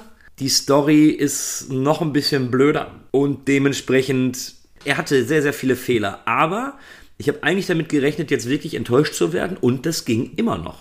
Ja gut, da bist du vielleicht gnädiger als ich, weil ich habe definitiv durch die erste Dreiviertelstunde hat es mich so verloren, dass ich dann wirklich einfach nur noch froh war, als dieser dieser Schwachsinn endlich vorbei war. Aber eben, reden wir doch trotzdem noch kurz äh, über die Story, die wir da angesprochen haben. Wir haben ja als äh, Hauptfigur diesen Umweltschützer ist es ja, oder soll es irgendwie darstellen, glaube ich, äh, gespielt von Colin Ferguson. Ja, der hat in Eureka, die geheime Stadt, hat der die Hauptrolle gespielt. Kennt man aber nicht wirklich sonst. Der hat auch Auftritte in anderen Seri Serien, aber eben äh, pff, eigentlich auch nicht erwähnenswert. Der soll irgendwie ähm, der Neffe sein der verstorbenen Schwester der Besitzerin eben dieser Hütte. Also sprich, müsste er eigentlich der Sohn von Betty White sein. Entweder ist es der Sohn von Betty White oder der Sohn der Schwester von Betty White. Ich habe eben gedacht, es wäre der Neffe der Schwester, also müsste er ja der Sohn von Betty White sein. Wird aber, glaube ich, gar nicht so explizit erwähnt. Auf jeden Fall äh, wollen sie diese Hütte verkaufen, ziehen aber dann aus irgendeinem Grund in diese Hütte ein, leben dann zwei Jahre dort. Das sieht man auch daran, dass der Sohn dann plötzlich äh, lange Haare hat. Und dieser Sohn, der ist ja auch für die ganze, ähm, ja, für das Ganze verantwortlich, was dann da geschieht, weil er füttert kleine Krokodilbabys in diesem See. Hoffentlich sind diese Baby-Krokotaschen nicht alles Waisenkinder. Die er dort findet, ohne dass seine Eltern es mitbekommen. Und zwei Jahre später sind das eben drei ausgewachsene böse Killerkrokodile. Und ja, die wollen dann ihren Hunger stillen. Und äh, wir haben dann auch noch eine Wildererin, die wir ja bereits aus Lake Placid vs. Anaconda kennen, äh, diese Reba, die gespielt wird von Yancy Butler, die ja nur in One-Linern kommunizieren kann. ja. ja, das stimmt. Und ja, alles andere ist nicht mehr groß erwähnenswert, würde ich sagen. Stopp, stopp, stopp, stopp, stopp, stopp wir haben Michael Ironside mit dabei stimmt, als Sheriff. Stimmt, den habe ich komplett vergessen. Ja, den muss man natürlich auch erwähnen, das ist richtig. Ja, er kommt aber auch erst in der zweiten Hälfte so wirklich äh, zum Vorschein und dann, wenn du da schon äh, nicht mehr ganz aufnahmefähig warst, ist es äh, er hat für mich auch wirklich coole Sequenzen. Und das ist der Sheriff, den du gemeint hast vorhin, der den Krokodilen ähm, ein paar Mal entfliehen kann. Genau. Ja es, ja, es gab ja noch so eine Fluchtsequenz von der von der gesamten Familie, wie die dann versuchen, die eine kommt rausgerannt, damit das Krokodil abgelenkt wird und so. Fand ich auch nicht schlecht. Ich bleib dabei, er hatte ein paar nette Sequenzen, die man in irgendeiner Art und Weise vielleicht als Spannungssequenz nennen könnte. Ich verstehe dich. Ich weiß auch nicht, warum ich diesem Film jetzt irgendwie so gnädig bin. Ja, vielleicht wird es dann irgendwann mal noch umgekehrt so aussehen. Könnte ich mir vorstellen, wenn du, wenn du schon sagst, du bist diesem Film gegenüber gnädig gestimmt und einer hat dich wirklich wirklich sauer gemacht, dann werden sich wahrscheinlich die Rollen vertauschen zwischen uns. Ja.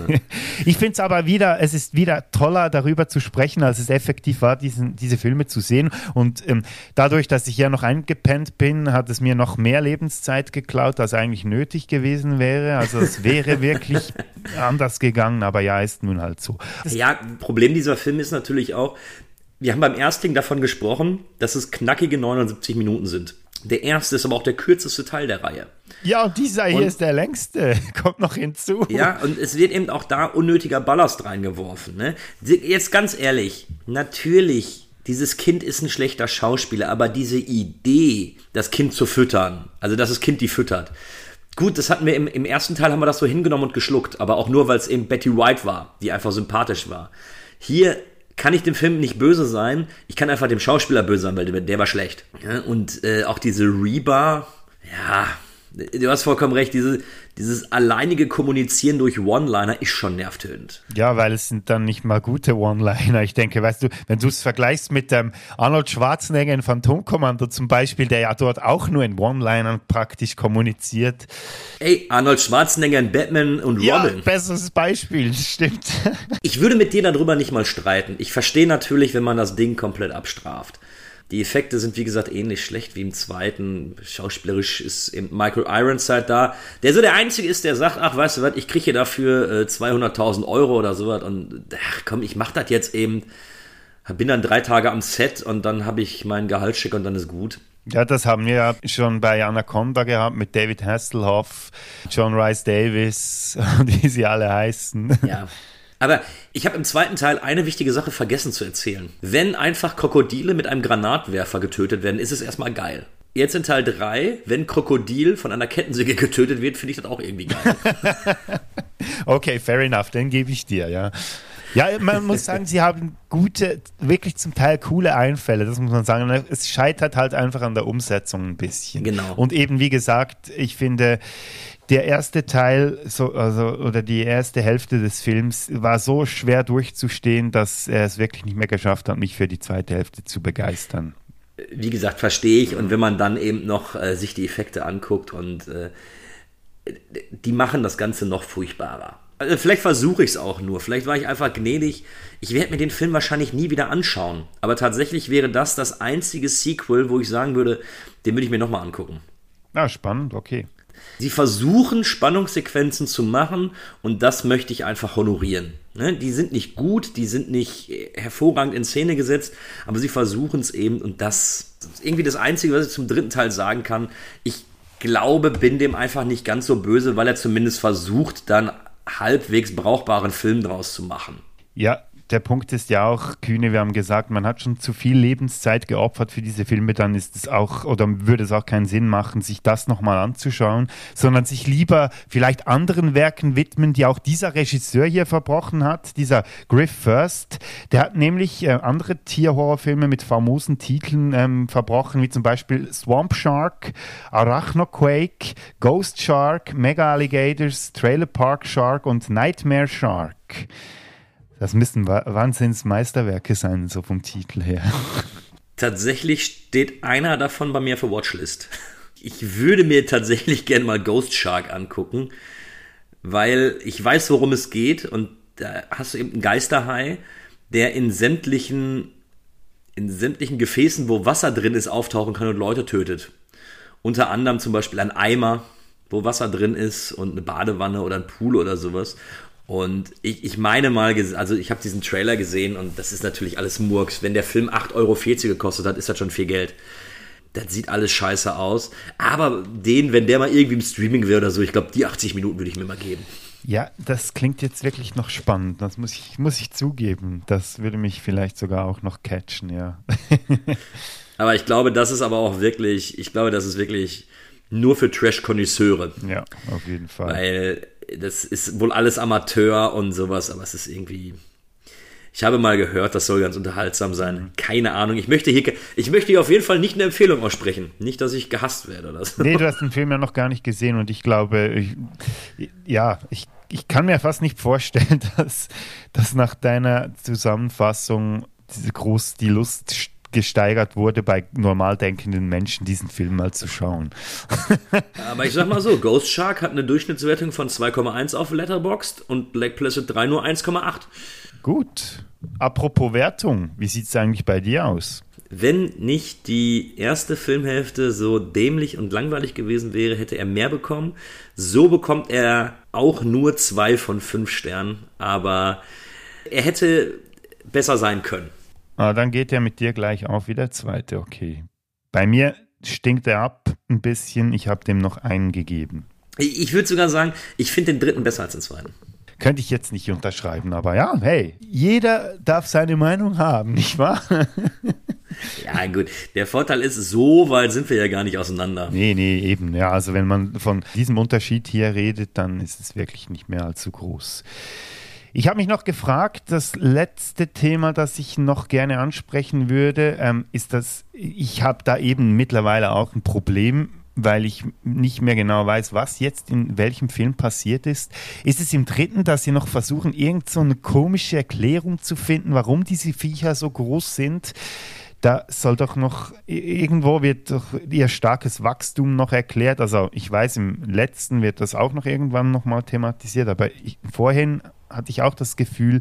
Äh, nee, nee, das ist der, dieser Umwelt-Uli. Der erzählt doch, dass das eine, eine Art ist, die nur noch an diesem See lebt. Das ist irgendeine besondere Art und deswegen sind die so groß. Das war es, okay. Vielen Dank.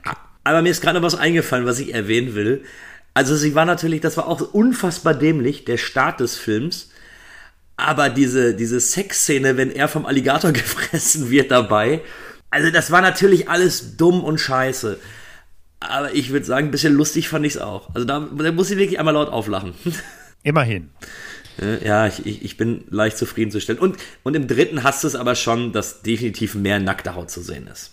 Es wird immer mehr, es wird immer mehr von Film zu Film. Würde ich sagen, dann machen wir doch weiter mit dem nächsten Film. Was meinst du? Dann äh, gehen wir doch zu Teil 4 über. After 13 years of unending terror. You again? Get ready. Get out of the water! For one last. Bite. Yancey Butler. This would be a good time to run. And Nightmare on Elm Street's Robert England. Kitty, kitty, kitty, kitty, kitty. Lake Placid, the final chapter. On DVD. Und jetzt bin ich beinahe ein bisschen stolz, dass mir gerade was in den Sinn gekommen ist, was ich am Anfang versprochen habe und nicht vergessen habe, dass wir es auflösen, weil dieses Mal nehmen wir, beziehen wir jetzt noch Stellung auf diesen Kommentar wegen The, Fi The Final Chapter. The Final Chapter ist ja im Horror nie The Final Chapter. Wir hatten das in Friday the 13th zweimal sogar, obwohl beim zweiten Mal war es nicht mehr der Final Chapter, aber im Endeffekt war es nochmal als Final Chapter angelegt. Dann hatten wir das bei Freddy, wir hatten es bei Final Destination und wir hatten es bei Resident Evil und überall gab es dann nochmal was. Und jetzt eben auch hier bei äh, Lake Placid The Final Chapter. Weil wir wissen, es ging dann noch weiter. Ja, ja, Bullshit. Also, dieses mit dem Final Chapter. Ich kann mich daran erinnern, dass ich damals diese, diese, hatte ich Lake Placid eben auch in der, äh, in der Videothek gesehen, dass sie da standen, eben diese ganzen Sequels. Und ich weiß, dass da mehrere Filme von bei mir in der Haus- und Hofvideothek waren und dass die auch sehr, sehr häufig vergriffen waren. Eben aufgrund dessen, der erste Teil war erfolgreich und alleine die Cover, die strotzen eben von, äh, siehst du entweder nackte Haut oder Blut oder ein Krokodil und sowas. Und damit wirst du Leute immer kriegen. Und ich sag mal so, bei Produktionskosten von 2 Millionen oder von 2,5 Millionen, dann noch für Sci-Fi dann eben auch noch eben Ausstrahlungen im Fernsehen und alles Mögliche.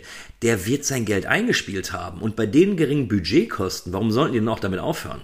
Ich kann jetzt schon mal anfangen, warum ich den vierten Teil wirklich. Der ärgert mich nicht, aber der ist Bodensatz.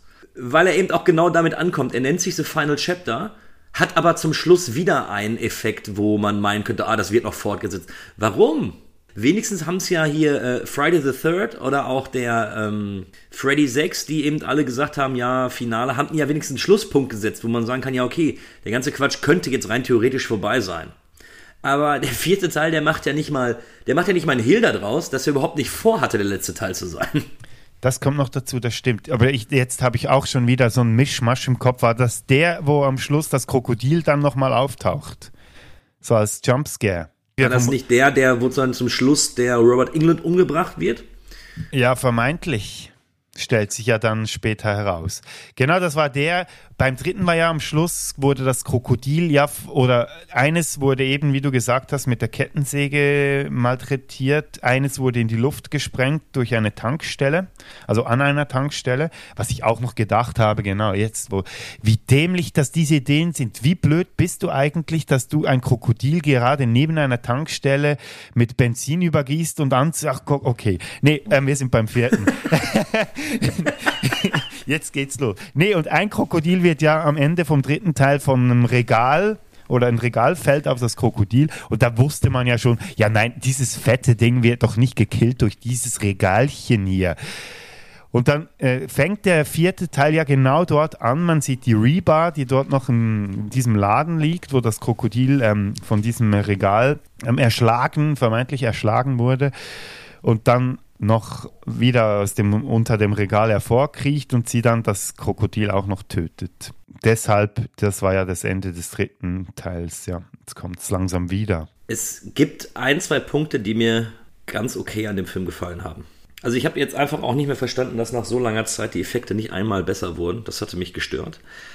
Was mir aber gefallen hat, war, dass es hier wieder, und da beziehe ich mich noch auf den Anfang unseres Gesprächs, dass wir eben hier eine logische Weiterführung haben. Die haben jetzt nach drei Filmen festgestellt, das ist immer der gleiche See. Und immer sind da drin irgendwelche Krokodile, die sich irgendwie da an Teenies da satt, äh, satt fressen. Und jetzt haben sie es endlich mal begriffen, okay, scheinbar kriegen wir dieses Problem nicht hin. Und die haben ja einen riesigen Zaun und ein Naturschutzgebiet um diesen See gesetzt. Genau, so Jurassic Park mäßig, so äh, Elektrozaun. Ja, Jurassic Park auch Wish bestellt, weißt du. Ich sag nicht, dass ich das gut finde von der Idee her, aber ich finde es eigentlich in dem Teil nett, dass ich eine logische Weiterführung habe, wo ich jetzt wirklich nach Teil 3 sagen musste, ja komm, also wir hatten jetzt den See auch lange genug und irgendwie weiß keiner, was vorher passiert ist und hä? Und jetzt haben sie wenigstens einmal eine logische Weiterentwicklung, wo ich sagen kann, ja okay, kann ich nachvollziehen. Das fand ich erstmal einen gelungenen Kniff. Äh, trotzdem hängen sie dann immer hinter diesem Zaun herum, was ich auch nicht verstehen kann. Aber ja, mal dahingestellt eben. Ja, jetzt nicht nach der Logik suchen, Herr Frick. Bleiben Sie sachlich. und weitergeführt wird ja auch die ganze Geschichte um Reba, die man ja aus irgendeinem Grund zurückgebracht hat. Die muss ja ein Wahnsinns-Fanliebling gewesen sein, dass man gefunden hat, ja, die muss jetzt nochmal zurückkehren. Und interessant ist ja auch, dass sie in diesem Teil nicht mehr eine Wildererin ist, sondern sie arbeitet jetzt für die Umweltschutzbehörde. Das ist ja eine steile Karriere, die sie da hinlegt. Könnte man fast vergleichen, wie wenn ein Bankräuber plötzlich zum Vorsteher des Finanzamtes wird oder sowas. Also sollte sich ja dann wiederholen im nächsten Teil. Also wenn wir ja schon äh, Lake Placid vs. Anaconda besprochen haben, wusste ich ja, dass die Figur von Reba wiederkommt. Also die wurde ja angeschossen, die wurde ins Bein gebissen und später ist sie ja noch halb im Maul des Krokodils und, und tötet dann ja, glaube ich, das, das Viech wo ich mir auch denke, ah, ich bin mir sehr sicher, dass sie im dritten Teil, also da war so viel Blut, ich glaube, sie ist gestorben im dritten Teil. Also, dass sie die jetzt zurückholen, ist auch einfach nur, ey, komm, wahrscheinlich kann sich keiner mehr in den dritten Teil erinnern oder, ey, Leute, es ist Lake Placid 3. das weiß keiner mehr, sitzt in Lake Placid 4 einfach wieder hin. Also, das fand ich schon ein bisschen an den Haaren herbeigezogen. Ja, ja, aber eben, wie gesagt, bei, über Logik müssen wir bei diesem Film oder bei dieser Filmreihe nicht groß diskutieren. Aber ich muss sagen, ich hatte wirklich auch meine Momente mit diesem Film, muss ich ehrlich sagen. Also auf jeden Fall habe ich mich sehr gefreut, dass äh, Robert England dabei war. Der machte aus meiner Sicht auch noch so ein einigermaßen guten, gute Figur als dieser Wilderer, der ja auch aus dieser ähm, Betty White-Sippe stammen sollte, war jetzt das wahrscheinlich der Sohn der anderen Alten, ich weiß es nicht, der Cousin des äh, Umweltschützer. War das nicht der Bruder von. Ich, ich, ich komme langsam auch nicht mehr raus. Auf jeden Fall ist ja auch er schuld und seine Wilderer Kollegen, dass das Tor dieses Reservates, sage ich jetzt mal, offen stehen bleibt und dann.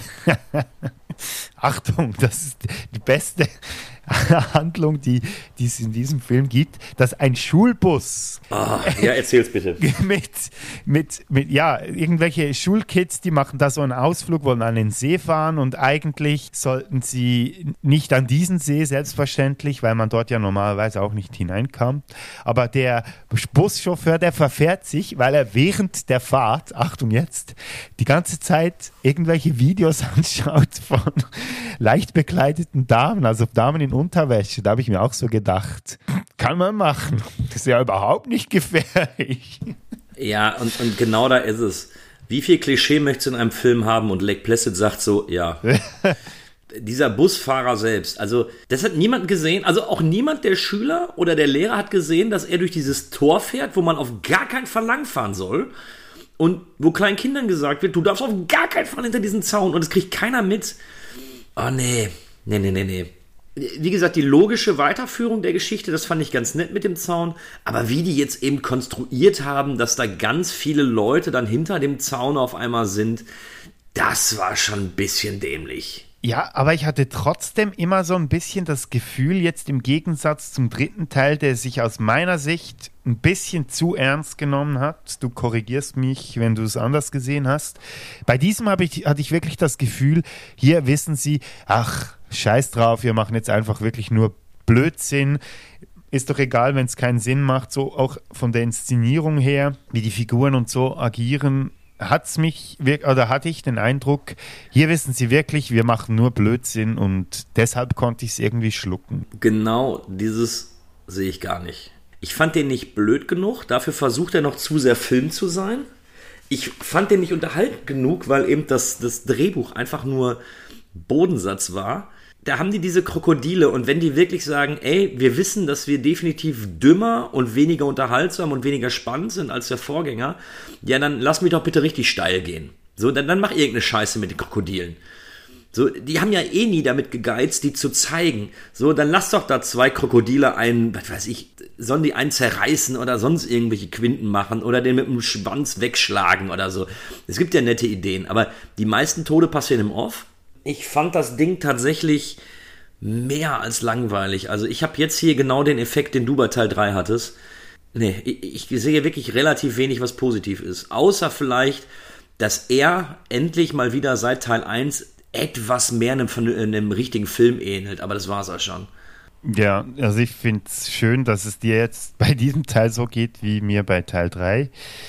Äh, ich kann vielleicht noch sagen, warum ich ihn besser finde als Teil 3. Ich finde auf jeden Fall die Hauptfiguren sympathischer als im letzten Teil, außer eben Reba. Die ist einfach ja immer noch die gleiche One-Liner-Schleuder. Aber die anderen finde ich eigentlich noch sehr sympathisch. Also die Sheriff-Frau mit ihrer Tochter, die fand ich irgendwie noch so okay. Also wenn ich es jetzt mit den Hauptdarstellern im letzten Teil vergleiche. Die Effekte fand ich teilweise besser, weil man, sie haben die Resultate, die ja du gesagt hast, dass das viel offscreen passiert, wird. Immerhin waren die Resultate dann relativ praktisch gemacht an manchen Stellen. Ja, ja, okay. Ja, den gebe ich dir. Das hat mir gefallen. Und sonst natürlich, da hast du recht, CGI des Todes wieder. Wen ich auch cool fand, war die Tochter des Sheriffs. Die war so richtig badass. Die hat ziemlich auch äh, eingegriffen in die Handlung, hat sich gegen das Krokodil gewehrt etc. Das fand ich auch noch cool. Mal eine Teenagerin zu sehen, die sich wirklich auch mal wehren kann. Insbesondere eben auch eine weibliche, weil die Frauenfiguren in den letzten Teilen ja nicht unbedingt so wahnsinnig... Ähm, die waren mehr so eben ähm, Futter für die Krokodile und haben sich auch nie groß gewehrt dagegen. Und hier fand ich das mal eine schöne Abwechslung. Aber eben, ja, also es, ich suche wirklich die positiven Punkte, weil ich beim vierten Teil wirklich so langsam mir schlimme Sachen gewohnt war oder so, so unter dieser Reihe gelitten habe, insbesondere durch den dritten Teil, dass ich hier wirklich positiv überrascht war. Robert England, habe ich schon gesagt, der macht eigentlich einen guten Job aus meiner Sicht. Und dann ja, muss ich es halt sagen, ich fand es auch toll, dass man jetzt hier auch mal das macht, was man eigentlich schon lange versprochen hat. Man sieht endlich mal richtig nackte Haut. Da bin ich halt einfach wirklich einfach gestrickt. Du Schlingel, du. Es tut mir leid, liebe Leute, aber ich bin halt auch nur ein Mann und ein Opfer meiner Triebe und das hat mir definitiv gefallen. So, jetzt ist es raus. Ähm, mich hat es komischerweise nicht gekriegt, aber ich denke mal, wenn wir später über die Bewertung sprechen, äh, werden wir auch wieder gar nicht so weit voneinander entfernt sein. Ich glaube, wir bewegen uns da immer noch in einem Spektrum. Ähm, wobei ich es definitiv verschmerzen kann. Also ich glaube, wir beide sind uns einig, auch Lake Placid 4, The Final Chapter, ist kein guter Film. Nee, klar nicht. Aber eins muss ich ihm lassen, das ist nicht der Teil, der mich verärgert. Okay, gut. Jetzt, jetzt glaube ich, weiß ich langsam, wo wir diesen Teil finden werden. Ja, aber ich finde es irgendwie noch ganz witzig, der Regisseur, der Don Michael Paul, der hat sich ja, glaube ich, irgendwie auf solche, auf solche Filmreihen hat er sich ja, glaube ich, spezialisiert, da irgendwas von zu drehen. Ne? Ich meine, Kindergarten Cop 2, Jarhead 2, Tremors 4, äh, 5, 6 und 7. Das ist so eine richtige Sequel-Schlampe. Er hat praktisch nur Sequels gedreht, also Sequels, ich, einfach Fortsetzungen von irgendwelchen Filmen, die vielleicht mal so semi oder etwas erfolgreich waren. Eben, du hast schon ein paar aufgezählt. Sonst eben, ich habe nichts oder praktisch nichts gefunden, das irgendwie eine Originalgeschichte gewesen wäre, die er da inszeniert hat. Aber tatsächlich, ich habe die seine Tremors-Filme gesehen und die sind durchaus okay. Äh, das ist auch so eine Reihe, wo ich doch deutlich mit schlechteren gerechnet habe und das ging auf jeden Fall alles klar. Also er kann eben ein bisschen mehr. Wie gesagt, ich bin ja auch der Ansicht, dass eben äh, der vierte endlich mal wieder halbwegs wie ein Film aussieht. Also auf technischer Seite ist der vierte definitiv äh, besser als jetzt die anderen Teile das muss ich ihm lassen. So, da ist da merkst du schon wieder, da hast du vielleicht einen Regisseur, der zumindest etwas mehr kann als die anderen, wobei das natürlich auch auf einem komplett anderen Blatt Papier steht. Was ich auch noch positiv hervorheben wollte, war das Setting. Ich finde, das ist zwar wieder in Bulgarien gedreht, aber der See, der wirkt irgendwie oder anders, dass sie da auf jeden Fall nicht mehr am gleichen See gedreht haben. Der wirkt etwas größer und dadurch irgendwie auch bedrohlicher, weil de, die beiden im zweiten und dritten Teil oder die, der See im zweiten und dritten Teil, der war für mich so ein bisschen zu klein. Ja, du konntest eben immer das andere Ufer sehen, ne? Genau, und hier war es wirklich so ein richtig großer See, wo man auch das Gefühl hatte, das war ja auch das, was beim Weißen Hai so bei mir so diese, diese Bedrohlichkeit ausgelöst hat. Du bist auf dem Meer draußen, du siehst keine, kein Ufer mehr und du weißt nicht, wo diese Bedrohung herkommen kann, von überall. Und das hat natürlich nicht in diesem Ausmaß. Nein, ähm, das einfach so ein bisschen mehr, dieses Gefühl auch entstanden ist, ganz vorsichtig gesagt. Ja, ja, gebe ich dir, ändert meine Meinung leider trotzdem nicht. Nee, komm, wir müssen da auch nicht mehr groß drauf eingehen. Wir haben uns, unsere Haltungen haben sich gerade gewechselt. Du magst den dritten mehr, ich mag den vierten mehr. Wie äußert sich das in der Bewertung? Äh, ja, eins von fünf Sternen. Also will ich nicht nochmal gucken. Wie gesagt, wenn er wenigstens irgendwie noch Laune gemacht hätte, aber ich fand den nicht mal blöd genug, um zu sagen, Jetzt, äh, also beispielsweise letzte Mal hatten wir ja Anaconda 3, wo ich sage, ja, der war schon wieder so dämlich, der hat mir einfach, der hat mir mehr Spaß gemacht. Obwohl ich zugeben muss, rein optisch gesehen ist Lake Placid 4 definitiv vor Anaconda 3. Und vielleicht muss ich das mal anmerken. Ich finde ja, die Effekte sind bei, weder bei der Lake Placid-Reihe bisher, außer Teil 1 immer ausgenommen, als bei der Anaconda-Reihe irgendwie gut. Aber ich finde, Lake Placid sieht irgendwie wertiger aus. Ja, ja, das hat was. Also schon nur, wenn man es vergleicht mit dem vierten Anaconda, diese eine Verfolgungsjagd auf dem Feld, wo die Schlange zwei Leute jagt, davon gut und schlecht reden. Aber es sieht auf jeden Fall wertiger aus, das stimmt schon. Da hast du recht. Ja, also für mich gibt's äh, gibt's ein von fünf und äh, nee, hat mir, hat mir wirklich nicht gefallen. So wie es schon ähm, wie wir es schon angedeutet haben, ist bei mir die Bewertung so wie bei dir beim dritten. Bei mir ist der vierte bei zwei Punkten oder zwei Sternen. So weit ist es nicht voneinander entfernt. Nee, das, das stimmt. ja, dann würde ich sagen, kommen wir jetzt zu dem Crossover, das wir ja schon das letzte Mal besprochen haben. Da müssen wir auch gar nicht mehr so fest ins Detail gehen, aber zwei, drei Fragen habe ich trotzdem noch und deshalb spielen wir doch den Trailer nochmal ein. In the wild, there can be only one predator at the top of the food chain. And no predator will settle for number two. My father spent most of his life perfecting the blood orchid serum. With a giant anaconda. But it required creating a hybrid. First bite's always the worst. But now... I've never seen anything like that in my life. The terror has been unleashed. Just another day at the office. We're gonna find that snake before she lays her eggs. I need those baby Procacondas alive. And the hunt is on for their favorite food sorority girls. I'm bored. Make them swim. Get in the water. They're giving Hell Week a whole new meaning.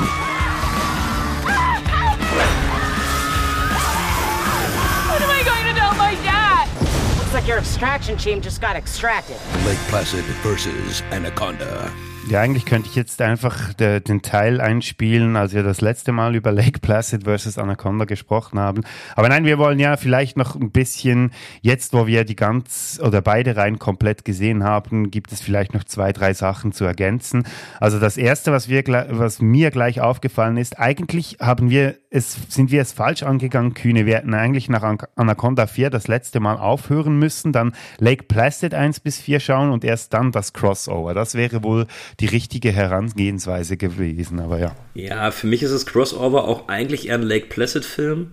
Aber das hatten wir ja schon bei unserer Besprechung vermutet. Genau, es ist ein Lake Placid-Film, wo sich die Anaconda irgendwie hinein verirrt hat. Genau, da haben die die Anaconda noch irgendwie reingesneakt und äh, also ich habe jetzt die, die Lake Placid-Teile gesehen und tatsächlich viel hat sich an meiner, meiner Wahrnehmung da nicht geändert. Ich fand den schon damals relativ kacke. Aber auch eben, weil wahrscheinlich, ich, ich habe es nicht mehr im Kopf, wie viel Budget der hatte. Aber jetzt müssen die noch mehr Effekte machen und die Schlange sieht immer noch scheiße aus. Dass die jetzt den, den, den Robert England auf einmal wiederholen, nachdem ich ja jetzt weiß, was mit dem passiert ist. Und zumal, ich weiß nicht, ist dir das aufgefallen? In Lake Placid 4 stirbt Robert England anders, als es in Lake Placid vs. Anaconda gezeigt wird. Da haben wir wieder so einen Punkt, wo einfach gesagt wird, ja, ja, das weiß doch keiner mehr. Ist mir auch so halb aufgefallen, wobei ich dann trotzdem nicht mehr ganz so präsent hatte, wie es in Lake Placid vs. Anaconda gezeigt wird, weil ich oute mich jetzt, ich habe den Film nicht nochmal angeschaut, das hätte ich wohl wahrscheinlich nicht überlebt. Ich habe dann nochmal unsere Podcast-Folge gehört. Nee, nee, also in, in Lake Placid vs. Anaconda war er unter Wasser und wurde dann angegriffen und ist ja dann mit einem Arm und einem Bein weniger nach oben gekommen und ist dann an Land geschwommen. In Lake Placid 4 wird er einfach an Land umgebracht und gefressen. So, das, das passt überhaupt nicht. Aber nun gut, was rege ich mich da jetzt auf? Über irgendwie ein Plothole bei Lake Placid vs. Anaconda? Ich, ich weiß ja nicht. Beim fünften Film, den wir heute besprechen und insgesamt wahrscheinlich den zehnten, aber ja, Chapeau, dass du dich immer noch aufregen kannst. das Ding ist, ich musste den ja damals zweimal gucken. Das, das war einfach zu viel. Es hat sich für mich tatsächlich nichts geändert. Ich bin auf deine Fragen gespannt, beziehungsweise auf das, was du da noch besprechen wolltest, weil tatsächlich an meiner Meinung, ich bin jetzt wenig, also ich bin jetzt nicht mehr im, im Thema drin. Ich kann jetzt nicht sagen, ah, warum, wieso, weshalb. Ich weiß jetzt, warum da ein Zaun steht. So, das hat mich aber damals bei der Sichtung von Lake und Anaconda schon nicht interessiert. Jetzt weiß ich wenigstens, warum der Zaun da steht, aber. Äh. Ja, eben, ja. Das sind so kleine Lichtblickchen, die nicht wirklich äh, viel dazu beitragen, dass das äh, das Schauen irgendwie angenehmer wird. Aber ja, was mich interessieren würde, wobei du es vorhin schon ein bisschen angedeutet hast, du hast damals gesagt, oder wir haben beide damals behauptet, dass Lake Placid im Vergleich zu Anaconda Edeltrash sei. War das etwas zu voreilig oder könntest du diese Aussage nach wie vor unterschreiben, jetzt wo wir die Teile 1 bis 4 von Lake Placid auch noch gesehen haben? Jetzt sind wir wieder bei dem Begriff Trash. Wie gesagt, ich kann auf irgendeine Art und Weise kann ich meinen Spaß mit Teil 2 und Teil 3 haben. Und wenn mir bewusst ist, dass eben auch Teil 1 einfach eine, eine altbekannte Geschichte einfach nochmal unterhaltsam verpackt, ähm, wo nicht alles so ernst genommen wird. Es ist kein Trash, der beispielsweise irgendwie bei, bei Schläferz oder sowas gezeigt wird. Aber ich finde schon, dass man zumindest auf Unterhaltungsebene hier in irgendeiner Art und Weise was geboten bekommt. Also Anaconda 4 beispielsweise fand ich ja absoluten Bodensatz. Anacondas Die Hand, The Hunt for the Blood Orchid hat mich eher aufgeregt, weil eben viele Dinge da drin waren, die hätten gut sein können. Ja, ich würde ich, ich gehe jetzt so weit, dass ich, glaube ich, qualitativ die Lake Placid-Reihe minimal besser finde. Aber ob ich jetzt meine Aussage bestätige und sage, ja, das ist Edeltrash, weiß ich nicht, weil dafür ist bei man, also ist gerade bei Teil 4 von Lake Placid oder auch Anaconda vs. Lake Placid, ähm, da ist der Unterhaltungswert einfach gar nicht gegeben. Wird ja wahrscheinlich jetzt auch schwierig zu oder schwierig sein zu sagen, weil ähm, bei der Anaconda-Reihe war es ja wirklich so, dass Lake Placid vs. Anaconda, das war auch bei mir so, im Vergleich zu Teil 3 und Teil 4 wirklich einfacher konsumierbar war. Kannst du das noch rekonstruieren, wenn du jetzt die Lake Placid-Reihe hinzunimmst?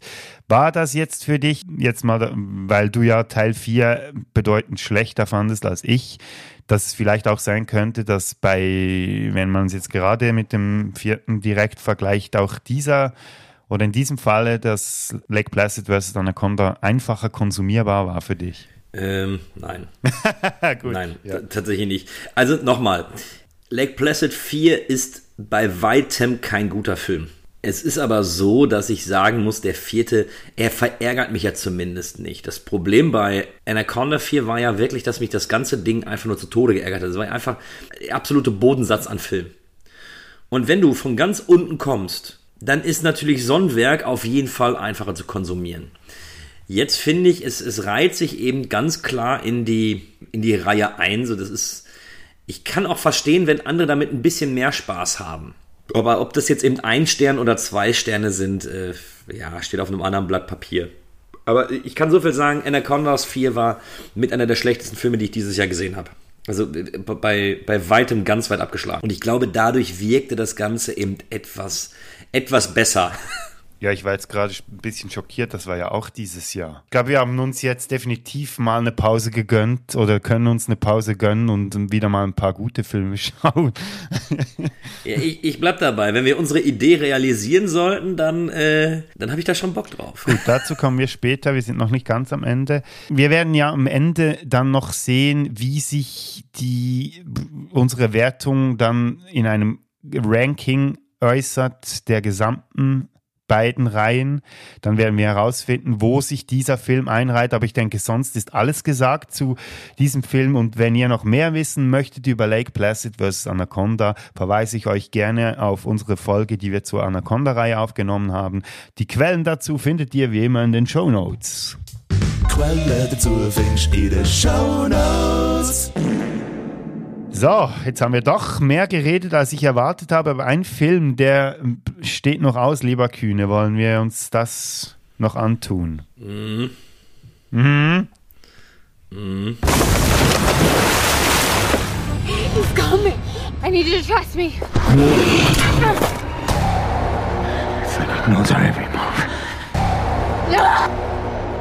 Wir kommen jetzt zum. Ist es ein Reboot? Ist es ein Remake? Ist es eine Fortsetzung? Was ist es? Ich habe keine Ahnung. Ich habe mich auch gefragt, warum gibt es diesen Film überhaupt? also, es wurde 2018 produziert, dieser Film. Und Lake Placid vs. Anaconda war ja 2015. Wir haben da drei Jahre dazwischen, was jetzt nicht so eine wahnsinnige Zeitspanne ist eigentlich. Aber eben, es ist interessant. Ich habe mir den Trailer im Vorfeld angeschaut und habe mich auch so gefragt, äh, das hat ja wirklich gar nichts mehr mit dem Rest zu tun. Wir haben ja vorhin noch gesagt, dass die Teile zuvor alle aufeinander aufbauen und hier ist es wirklich was ganz Neues. Ein Reboot würde ja zum Titel nicht passen. Ja, aber eine Legacy sagt doch auch eigentlich, dass irgendwie was erklärt wird, was uns, was wir vorher vielleicht nicht wussten oder das irgendwie an die, an die Ursprünge anknüpft. Ich, ich bin verwirrt. ich eben auch. Aber vielleicht machen wir uns gerade viel mehr Gedanken, als sich jemals ein Mensch auf dieser Erde Gedanken gemacht hat über diesen Film. Ja, ja, wahrscheinlich, weil wir sind jetzt tatsächlich bei dem Film angekommen, der mich massivst geärgert hat. Also da war ich sauer. Bei dem Film kann ich jetzt schon sagen, ich war richtig sauer. Ja, ja, ich sehe deinen Punkt und mir geht es wahrscheinlich ähnlich, aber ich bin jetzt gespannt, ob aus denselben Gründen. Ja, also auch hier gibt es ja wieder so zwei, drei positive Sachen. Ich finde ja die Idee mit, diesen, mit den Umweltaktivisten, finde ich ja zeitlich gesehen erstmal gar nicht verkehrt. Und dadurch, dass jetzt ein Setting gewählt worden ist auf einer Insel, wo aber eben noch ein, ein, unterirdischer Bunker mit dabei ist, wo einfach ein bisschen mehr ist als nur der bloße See, ist ja erstmal schön. Und ich finde ja auch, damit kann man was machen. Ich meine, du hast Crawl jetzt noch nicht gesehen, aber in Crawl, dann schwimmen die eben in einem Häuserkeller rum, diese Krokodile. Die in ein anderes Setting zu versetzen, das funktioniert. Dementsprechend hatte ich mich eigentlich gefreut, okay, unterirdische Bunkeranlage, da rennt das Viech drin rum. Ich hatte auch einen kurzen Trailer dazu gesehen und dachte, es wird zumindest sehr wahrscheinlich nicht so ein Bodensatz wie ich erwartet hätte, auch insbesondere nach äh, Teil 4, habe ich jetzt eigentlich gehofft, dass wieder so ein, zumindest so ein, so ein kleiner Peak nach oben kommt.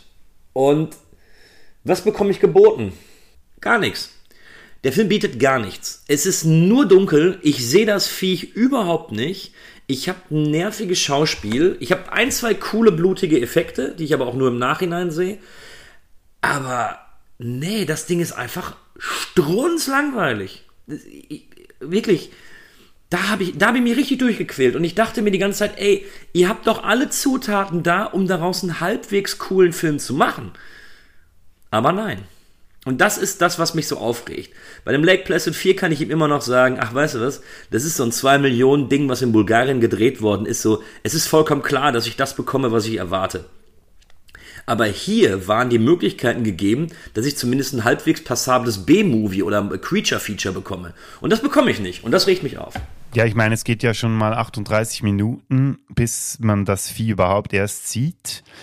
Und ich sag dir jetzt was, das mag alles stimmen, wie du, was du sagst, da bin ich, gehe ich voll mit dir einig. Ich, aber mir haben diese 38 Minuten, das war vielleicht äh, die Umge das Umgekehrte von dir beim dritten Teil ist bei mir jetzt hier passiert. Ich fand diese ersten 40 Minuten wirklich spannend sogar ein bisschen. Also natürlich im Verhältnis zu dieser Reihe. Ich fand, es sah besser, also das Setting sah aus meiner Sicht wertiger aus. Ich habe auch diesen Wechsel zu diesem, zu dieser Insel habe ich sehr toll gefunden. Plus, ja, sie haben es ja in Südafrika gedreht. Ich fand das einen wirklich gelungenen Wechsel, weil man da wieder mehr Atmosphäre hatte und so. Und ich fand irgendwie die Idee eben auch spannend mit diesen Umweltaktivisten.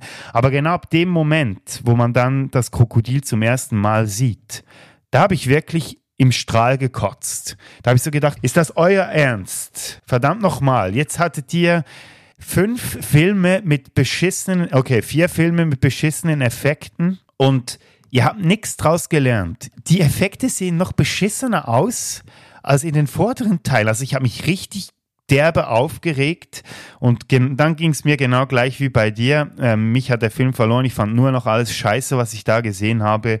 Bei diesem Film war ich wirklich enttäuscht. Oder äh, nee, enttäuscht ist das falsche Wort. Ich habe mich wirklich aufgeregt. Eben weil ich gedacht habe, hey, das hätte so viel Potenzial gehabt für eine coole Geschichte zu erzählen und eben wieder so ein bisschen zum Praktischen zurückzukommen. Aber nein, pff, sie haben einfach nichts aus irgendwas gelernt. Ja, und ich habe es auch nicht verstanden. Also das Setting habe ich nicht verstanden, wo die überall rumrennen konnten und dann ist hier noch was unter Wasser, da aber schon wieder nicht und, und hier ist aber noch was, wo ich mir denke, ich, ich habe es nicht verstanden. Ähm, Nein, eben, ja, dann gehen sie plötzlich in irgendeinen Tunnel und ich habe mich so gefragt, oh, habe ich jetzt nicht aufgepasst? Aber dann habe ich noch mal ein bisschen zurückgespult und gemerkt, nee, das wird einfach nicht erklärt. Da passiert so viel einfach irgendwie random, dass du nicht erklären kannst. Ja, da ist wirklich alles Käse. Die Schauspieler sind gar nicht so scheiße. So, das Setting ist relativ interessant. Daraus kannst du zumindest was machen, gerade eben mit einem, mit einem Krokodil.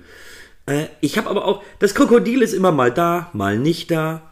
Dann steht es auf einmal im Gang, nur um dann plötzlich wieder weg zu sein, wo ich mir denke, das stand da gerade noch. Also bin ich jetzt blöd? Also habe ich es nicht verstanden? Oder ich, ich kann es dir nicht sagen. Und das hat mich wirklich aufgeregt, weil an sich steckt dahinter, glaube ich, ein passabler Film, wenn du es vernünftig irgendwie angelegt hättest. Aber die haben es nicht gemacht, sie haben genau die gleichen Fehler gemacht und dadurch ist das Ding einfach komplett beschissen. Ja, und dann nimmt sich das auch noch so ernst, weil ich habe schon beim Trailer gedacht, oh, gehen sie jetzt diese Schiene? Kann ja funktionieren, nachdem man so viele Teile gehabt hat, die sich überhaupt nicht ernst genommen haben oder eben so mit dem Augenzwinkern unterwegs waren, habe ich gedacht, okay, ist mal ein neuer Ansatz, kann man ja mal versuchen. Aber nein, das war einfach nur, es war eine Qual, ja. Es ist zumindest, das muss ich ihm lassen, es ist zumindest der bestaussehendste Film nach Teil 1. Aber das ist, glaube ich, auch schon das einzig Positive, was ich da, was ich da jetzt in irgendeiner Art und Weise noch zu sagen kann, weil, also ich finde das tatsächlich äh, 2018 sowas zu drehen, äh, das funktioniert nicht. Also selbst für Sci-Fi-Verhältnisse, die werden ihre Talas gemacht haben mit der Black Placid-Reihe, sonst hätte es auch nicht so ein Legacy-Teil gegeben. Und dementsprechend hätte ich davon ausgehen können, ich nehme jetzt endlich ein besseres Setting, ich nehme jetzt endlich mal bessere Schauspieler. Jetzt verlange ich, dass zumindest 3,80 Mark mehr in die Hand genommen werden und nicht so Dreckseffekte und so ein dilettantisches Drehbuch und Schnitt und eigentlich alles. Also, nee. Wirklich auch Bodensatz. Ich habe mich auch gefragt, warum es diesen Film überhaupt gibt. Der hat jetzt wirklich nichts, nichts dazu beigetragen, irgendwas Positives oder so. Also, ah, und ja, eben. Also, ich frage mich, er sieht besser aus. Also, ja, es mag vielleicht wirklich so am Set oder irgend so die Landschaften und so, die sehen vielleicht besser aus. Auch das Color Grading war auch nicht so schlecht. Aber eben, sobald das Krokodil kommt, da muss ich einfach sagen, nein, das ist einfach katastrophal. Wie kommt man auf die Idee, sowas noch zu machen, wie du gesagt hast, 2018? Nee, einfach nicht. Einfach nicht. Ja, was ich eben interessant fand, war, dass ich erst am Anfang dachte, ich bin im falschen Film. Also, wo du gesagt hast, 38 Minuten kommt das Viech nicht vor. Ja. ich dachte eben noch, als so die ersten Bilder flimmern und mir dann bewusst war, okay, es ist scheinbar der richtige Film, aber ich sehe auch mal ein anderes Setting und sowas, habe ich noch gedacht, ah, okay, kriegen sie es hin? Aber nein, Nein, also auch wirklich äh, komplett streichen. Braucht kein Mensch. Also ich, ich habe da nochmal die, die Notizen hervorgenommen. Also es waren nach 36 Minuten, sieht, sieht man das Krokodil. Und dann war so, ähm, darf ja wohl nicht wahr sein. Dann wartet man 36 Minuten und dann sowas. Fick dich, Film, fick dich. Ja, ja. Das waren meine Notizen zu diesem Film. Wäre auch schon gerade ein gutes Fazit. Kann ich nichts hinzufügen. Genau richtig. Das Einzige, was er gemeinsam hat mit den anderen Lake Placid-Teilen, ist, dass man eben schlechte Effekte hat, was die äh, das Tier angeht. Plus, wir haben wieder einen verschwendeten Darsteller. Dieses Mal hat es äh, Joe Pantoliano erwischt, den ich gerne sehe. Also in geraden Filmen wie Auf der Flucht, Bad Boys war auch als als ähm, Polizeichef eigentlich noch relativ passabel. Bound fand ich ihn natürlich toll und ja, klar, in The Matrix, ja, wird hier auch völlig verheizt. Genauso wie die anderen Darstellenden, die, oder bei denen man teilweise Talent vermuten könnte. dass sie auch so ein bisschen zeigen können, ansatzweise, aber eben. Er hat sich keiner Gefallen mitgetan, der da irgendwas mit am Hut hatte. Das ist vollkommen okay, wenn du den, den 38. Äh, Sharknado drehst oder so. So, dann weiß ich einfach, okay, der gehört dazu. Ich versuche gar nicht erst da irgendwas Besseres draus zu machen, sondern ich mache genau damit weiter, womit ich aufgehört habe. Und dann verstehe ich das, dass die Filme einfach genau weiterhin so scheiße aussehen. Womit ich aber jetzt gerechnet habe, war eigentlich, dass die eben durch diesen Legacy-Charakter, neues Setting und eben auch mal wieder ein bisschen mehr Wert auf Optik zu legen, dass die einfach mal probieren, okay, könnten wir eventuell einen Film schaffen, der Teil 1 anknüpft, beziehungsweise so von den, von der Qualität her. Das ist, glaube ich, eher der Grund, weswegen ich enttäuscht war. Hätten das Ding einfach Lake Placid 5 genannt. Billiges Cover da drauf, billige Optik, hätte ich gar nichts gesagt, sondern hätte ich gesagt, ja, ich weiß ja, was mich erwartet. Haben sie nicht gemacht. Nee. Und deshalb, ich sag's nochmal, fick dich, Film, fick ich dich. Ich glaube, das ist ein gutes Fazit und äh, fasst alles gut zusammen. Hey, und wir haben es geschafft, Kühne, trotzdem. Ich bin stolz auf uns. Ja, aber was mich natürlich noch interessiert, ich möchte mal dein Ranking hören. Ich habe so eine Vermutung. Wir wollten ja einmal ein Ranking machen über die Lake Placid Reihe und einmal ein Ranking über die Anaconda und Lake Placid Reihe. Okay, dann schließen wir doch jetzt mal zuerst die Lake Placid Reihe ab, würde ich sagen. Wir können dann noch kurz sinnieren, ob es da vielleicht noch was gibt in absehbarer Zukunft und dann können wir noch die Anaconda Reihe abschließen und die Lake Placid Reihe gemeinsam. Ich habe die Liste gemacht am Sonntag, nachdem ich Legacy gesehen habe und da habe ich durch die ersten 36 Minuten, die ich ja noch einigermaßen passabel fand, ist diese Liste entstanden. Ich muss mir aber jetzt gleich noch überlegen, ob ich da noch was ändern soll. Also ich habe Lake Placid 3 auf dem letzten Platz. Dann habe ich Lake Placid Legacy, dann Lake Placid 2, dann Lake Placid vs. Anaconda, Lake Placid Final Chapter und auf Platz 1 natürlich Lake Placid. Also bei mir ist der vierte effektiv auf dem zweiten Platz. Das ist, äh, ja, dann unterscheiden sich unsere Listen. Ja, das habe ich schon gedacht, ja. Aber ich wäre fast geneigt, Legacy noch auf den letzten Platz zu knallen. Ja, ich habe folgendes Problem dabei gehabt. Ich muss sagen, Legacy und Teil 4 gefallen mir aus unterschiedlichen Gründen gleich schlecht. Also ich hatte es jetzt auch gar nicht gesagt, Legacy hat von mir auch nur einen Stern bekommen. Aber sie gefallen mir eben aus unterschiedlichen Gründen nicht. Ich glaube, Lake Placid Legacy ist der bessere Film, aber er hat mich einfach richtig verärgert. Teil 4 ist einfach ein schlechter Film. Ich glaube, die beiden würden sich meinen letzten Platz teilen. Zeitgleich mit Lake Placid vs. Anaconda, weil ich sie bei. Ich, nee, komm, ich muss mich festlegen. Ich sag Lake Placid gegen Anaconda auf den letzten, Lake Placid Legacy auf dem vorletzten. Dann würde ich Teil 4 nehmen. Dann in den Top 3. Auf Platz 3 ist Teil 2. Den zweiten Platz belegt tatsächlich Teil 3 bei mir. Und den ersten Platz ganz klar Teil 1. Zumindest da sind wir uns einig.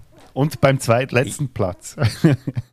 Jetzt aber interessant, dass jetzt diese Listen so unterschiedlich aussehen. Das finde ich jetzt wirklich noch interessant. Ja, glaubst du denn, dass da nochmal irgendwann was kommt? Also ich, ich glaube, jetzt haben sie sich den Sargnagel gesetzt. Ja, es sind ja jetzt fünf Jahre her und ich kann mir auch nicht vorstellen, dass dieser Legacy noch irgendwas reißen konnte. Deshalb habe ich das Gefühl, dass es ähnlich aussehen könnte wie bei der Anaconda-Reihe. Da war ja ein Reboot schon in Diskussion.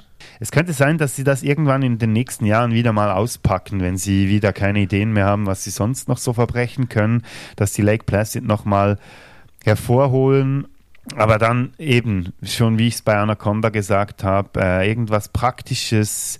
Nee, ich hoffe einfach nicht, dass es nochmal so eine Grütze gibt wie jetzt das, was wir da als letztes serviert bekommen haben, beziehungsweise eigentlich schon mit den Teilen davor. Also ich muss jetzt nicht noch ein Teil mehr in dieser Art und Weise sehen. Also eben, wenn sowas wie Teil 1 nochmal kommen würde, da hätte ich nichts dagegen. Aber eben, ich gehe nicht davon aus, dass da in den nächsten Jahren bald was passieren wird. Nee, ich glaube, auch wenn wird der Film einen anderen Namen bekommen. Also, du hast ihn ja noch nicht gesehen, aber ich könnte mir vorstellen, dass man, wenn man auf Kroko-Horror setzt, lieber ein Crawl 2 macht, weil der auch einfach bei, bei den Fans ziemlich okay ankam für das, was er eben ist, so als klassischer Monster-Movie. Und ich glaube, jetzt mittlerweile ist eben Lake Placid zu verbrannte Erde. So, jetzt kannst du da eben draus nur so ein, so ein billiges äh, Sci-Fi Asylum-Ding machen. Das heißt, entweder bekomme ich wieder einen sehr, sehr schlechten Film geboten Oder die lassen es direkt sein und sagen, ach komm, wir nennen das Ganze jetzt einfach Crawl 2. Ich habe einen besseren Namen, der einfach besser von Fans angenommen wird und von Genre-Fans. Und da, deswegen, ich kann mir nicht vorstellen, dass noch ein Lake Placid Teil rauskommt. Nee, glaube ich auch nicht. Aber Crawl 2 wäre auch noch interessant. Wie könnte man das Setting jetzt noch steigern nach dem ersten? Jetzt sind sie irgendwo, schwimmen im Keller rum. ja, aber das ist, das ist relativ okay erklärt. Also natürlich ist Crawl von seiner Prämisse her relativ dumm, aber er nutzt es einfach gut aus und der Film, der versucht auch gar nicht so schlau zu sein. Und dementsprechend, hey, ich, ich bin begeistert. Also Crawl finde ich auch besser als den ersten Lake Placid. Das ist einfach so richtig solide Genrekost. Endlich mal mit gut aussehenden Krokodilen. Leider weniger praktisch, aber das CGI ist äh, etwa. Ist, du merkst einfach, da ist mehr Geld. So, und weil sie mehr Geld haben, sieht es auch einfach besser aus. Jetzt ist es, glaube ich, soweit, dass ich mir den mal reinziehe. Also vielleicht muss ich jetzt mal zwei, drei Tage Pause haben von diesen Krokodilsachen, aber Crawl würde mich wirklich noch ja. reizen. Also werde ich sicher noch nachholen und dir dann berichten. Gut, wollen wir dann noch äh, unsere große Abschlussrunde starten, lieber Kühne, mit allen Teilen der beiden Reihen. Ja, okay.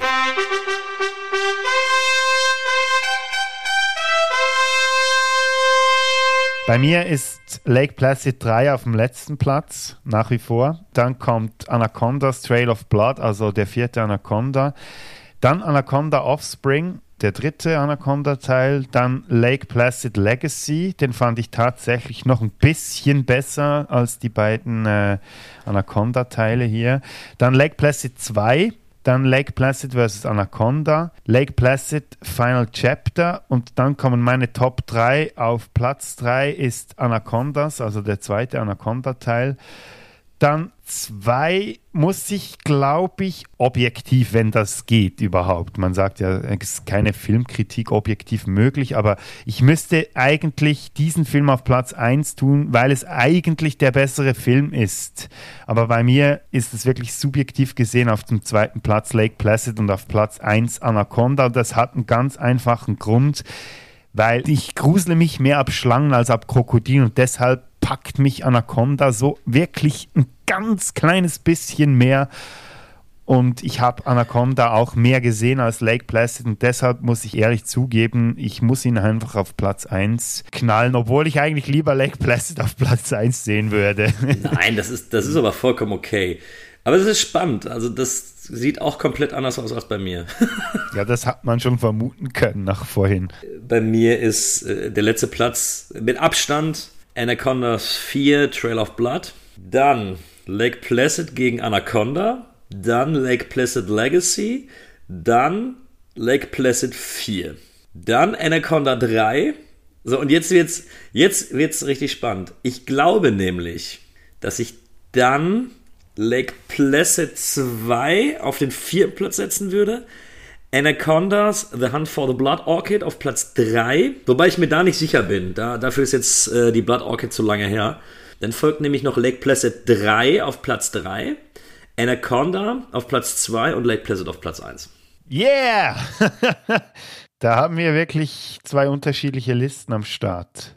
Cool. Ist also doch keine eindeutige Sache, das Ganze. Ja, aber ich glaube tatsächlich, es sind Nuancen. Und tatsächlich, ich kann das ja auch verstehen, weswegen man beispielsweise einen Anaconda, also Anaconda und Lake Placid, also die ersten Teile, ich sag mal, die spielen ja so in einer Liga. Ich verstehe das voll und ganz, wenn einem Anaconda besser gefällt. Äh, ich persönlich muss einfach sagen, mir hat da Lake Placid besser gefallen. Aber ich glaube, das ist kein streitbarer Punkt in dem Fall. Das ist alles eine Kerbe. Und ich glaube, bei diesen ganzen Sequels, da ist eben auch viel dabei, was eben auch wirklich schlecht ist. Ja, eben, da wird es auch schwierig, überhaupt entscheiden zu können, welcher Film denn schlechter ist als der andere. Das sind dann wirklich bei mir zum Teil einfach wirklich einzelne Szenen, die dann am Schluss irgendwie das Rennen machen. Also da kann man gar nicht mehr so vom Gesamtfilm sprechen, sondern sind es wirklich noch so einzelne Punkte, die irgendwie herausstechen und die irgendwie dann eben andere ausschlagen.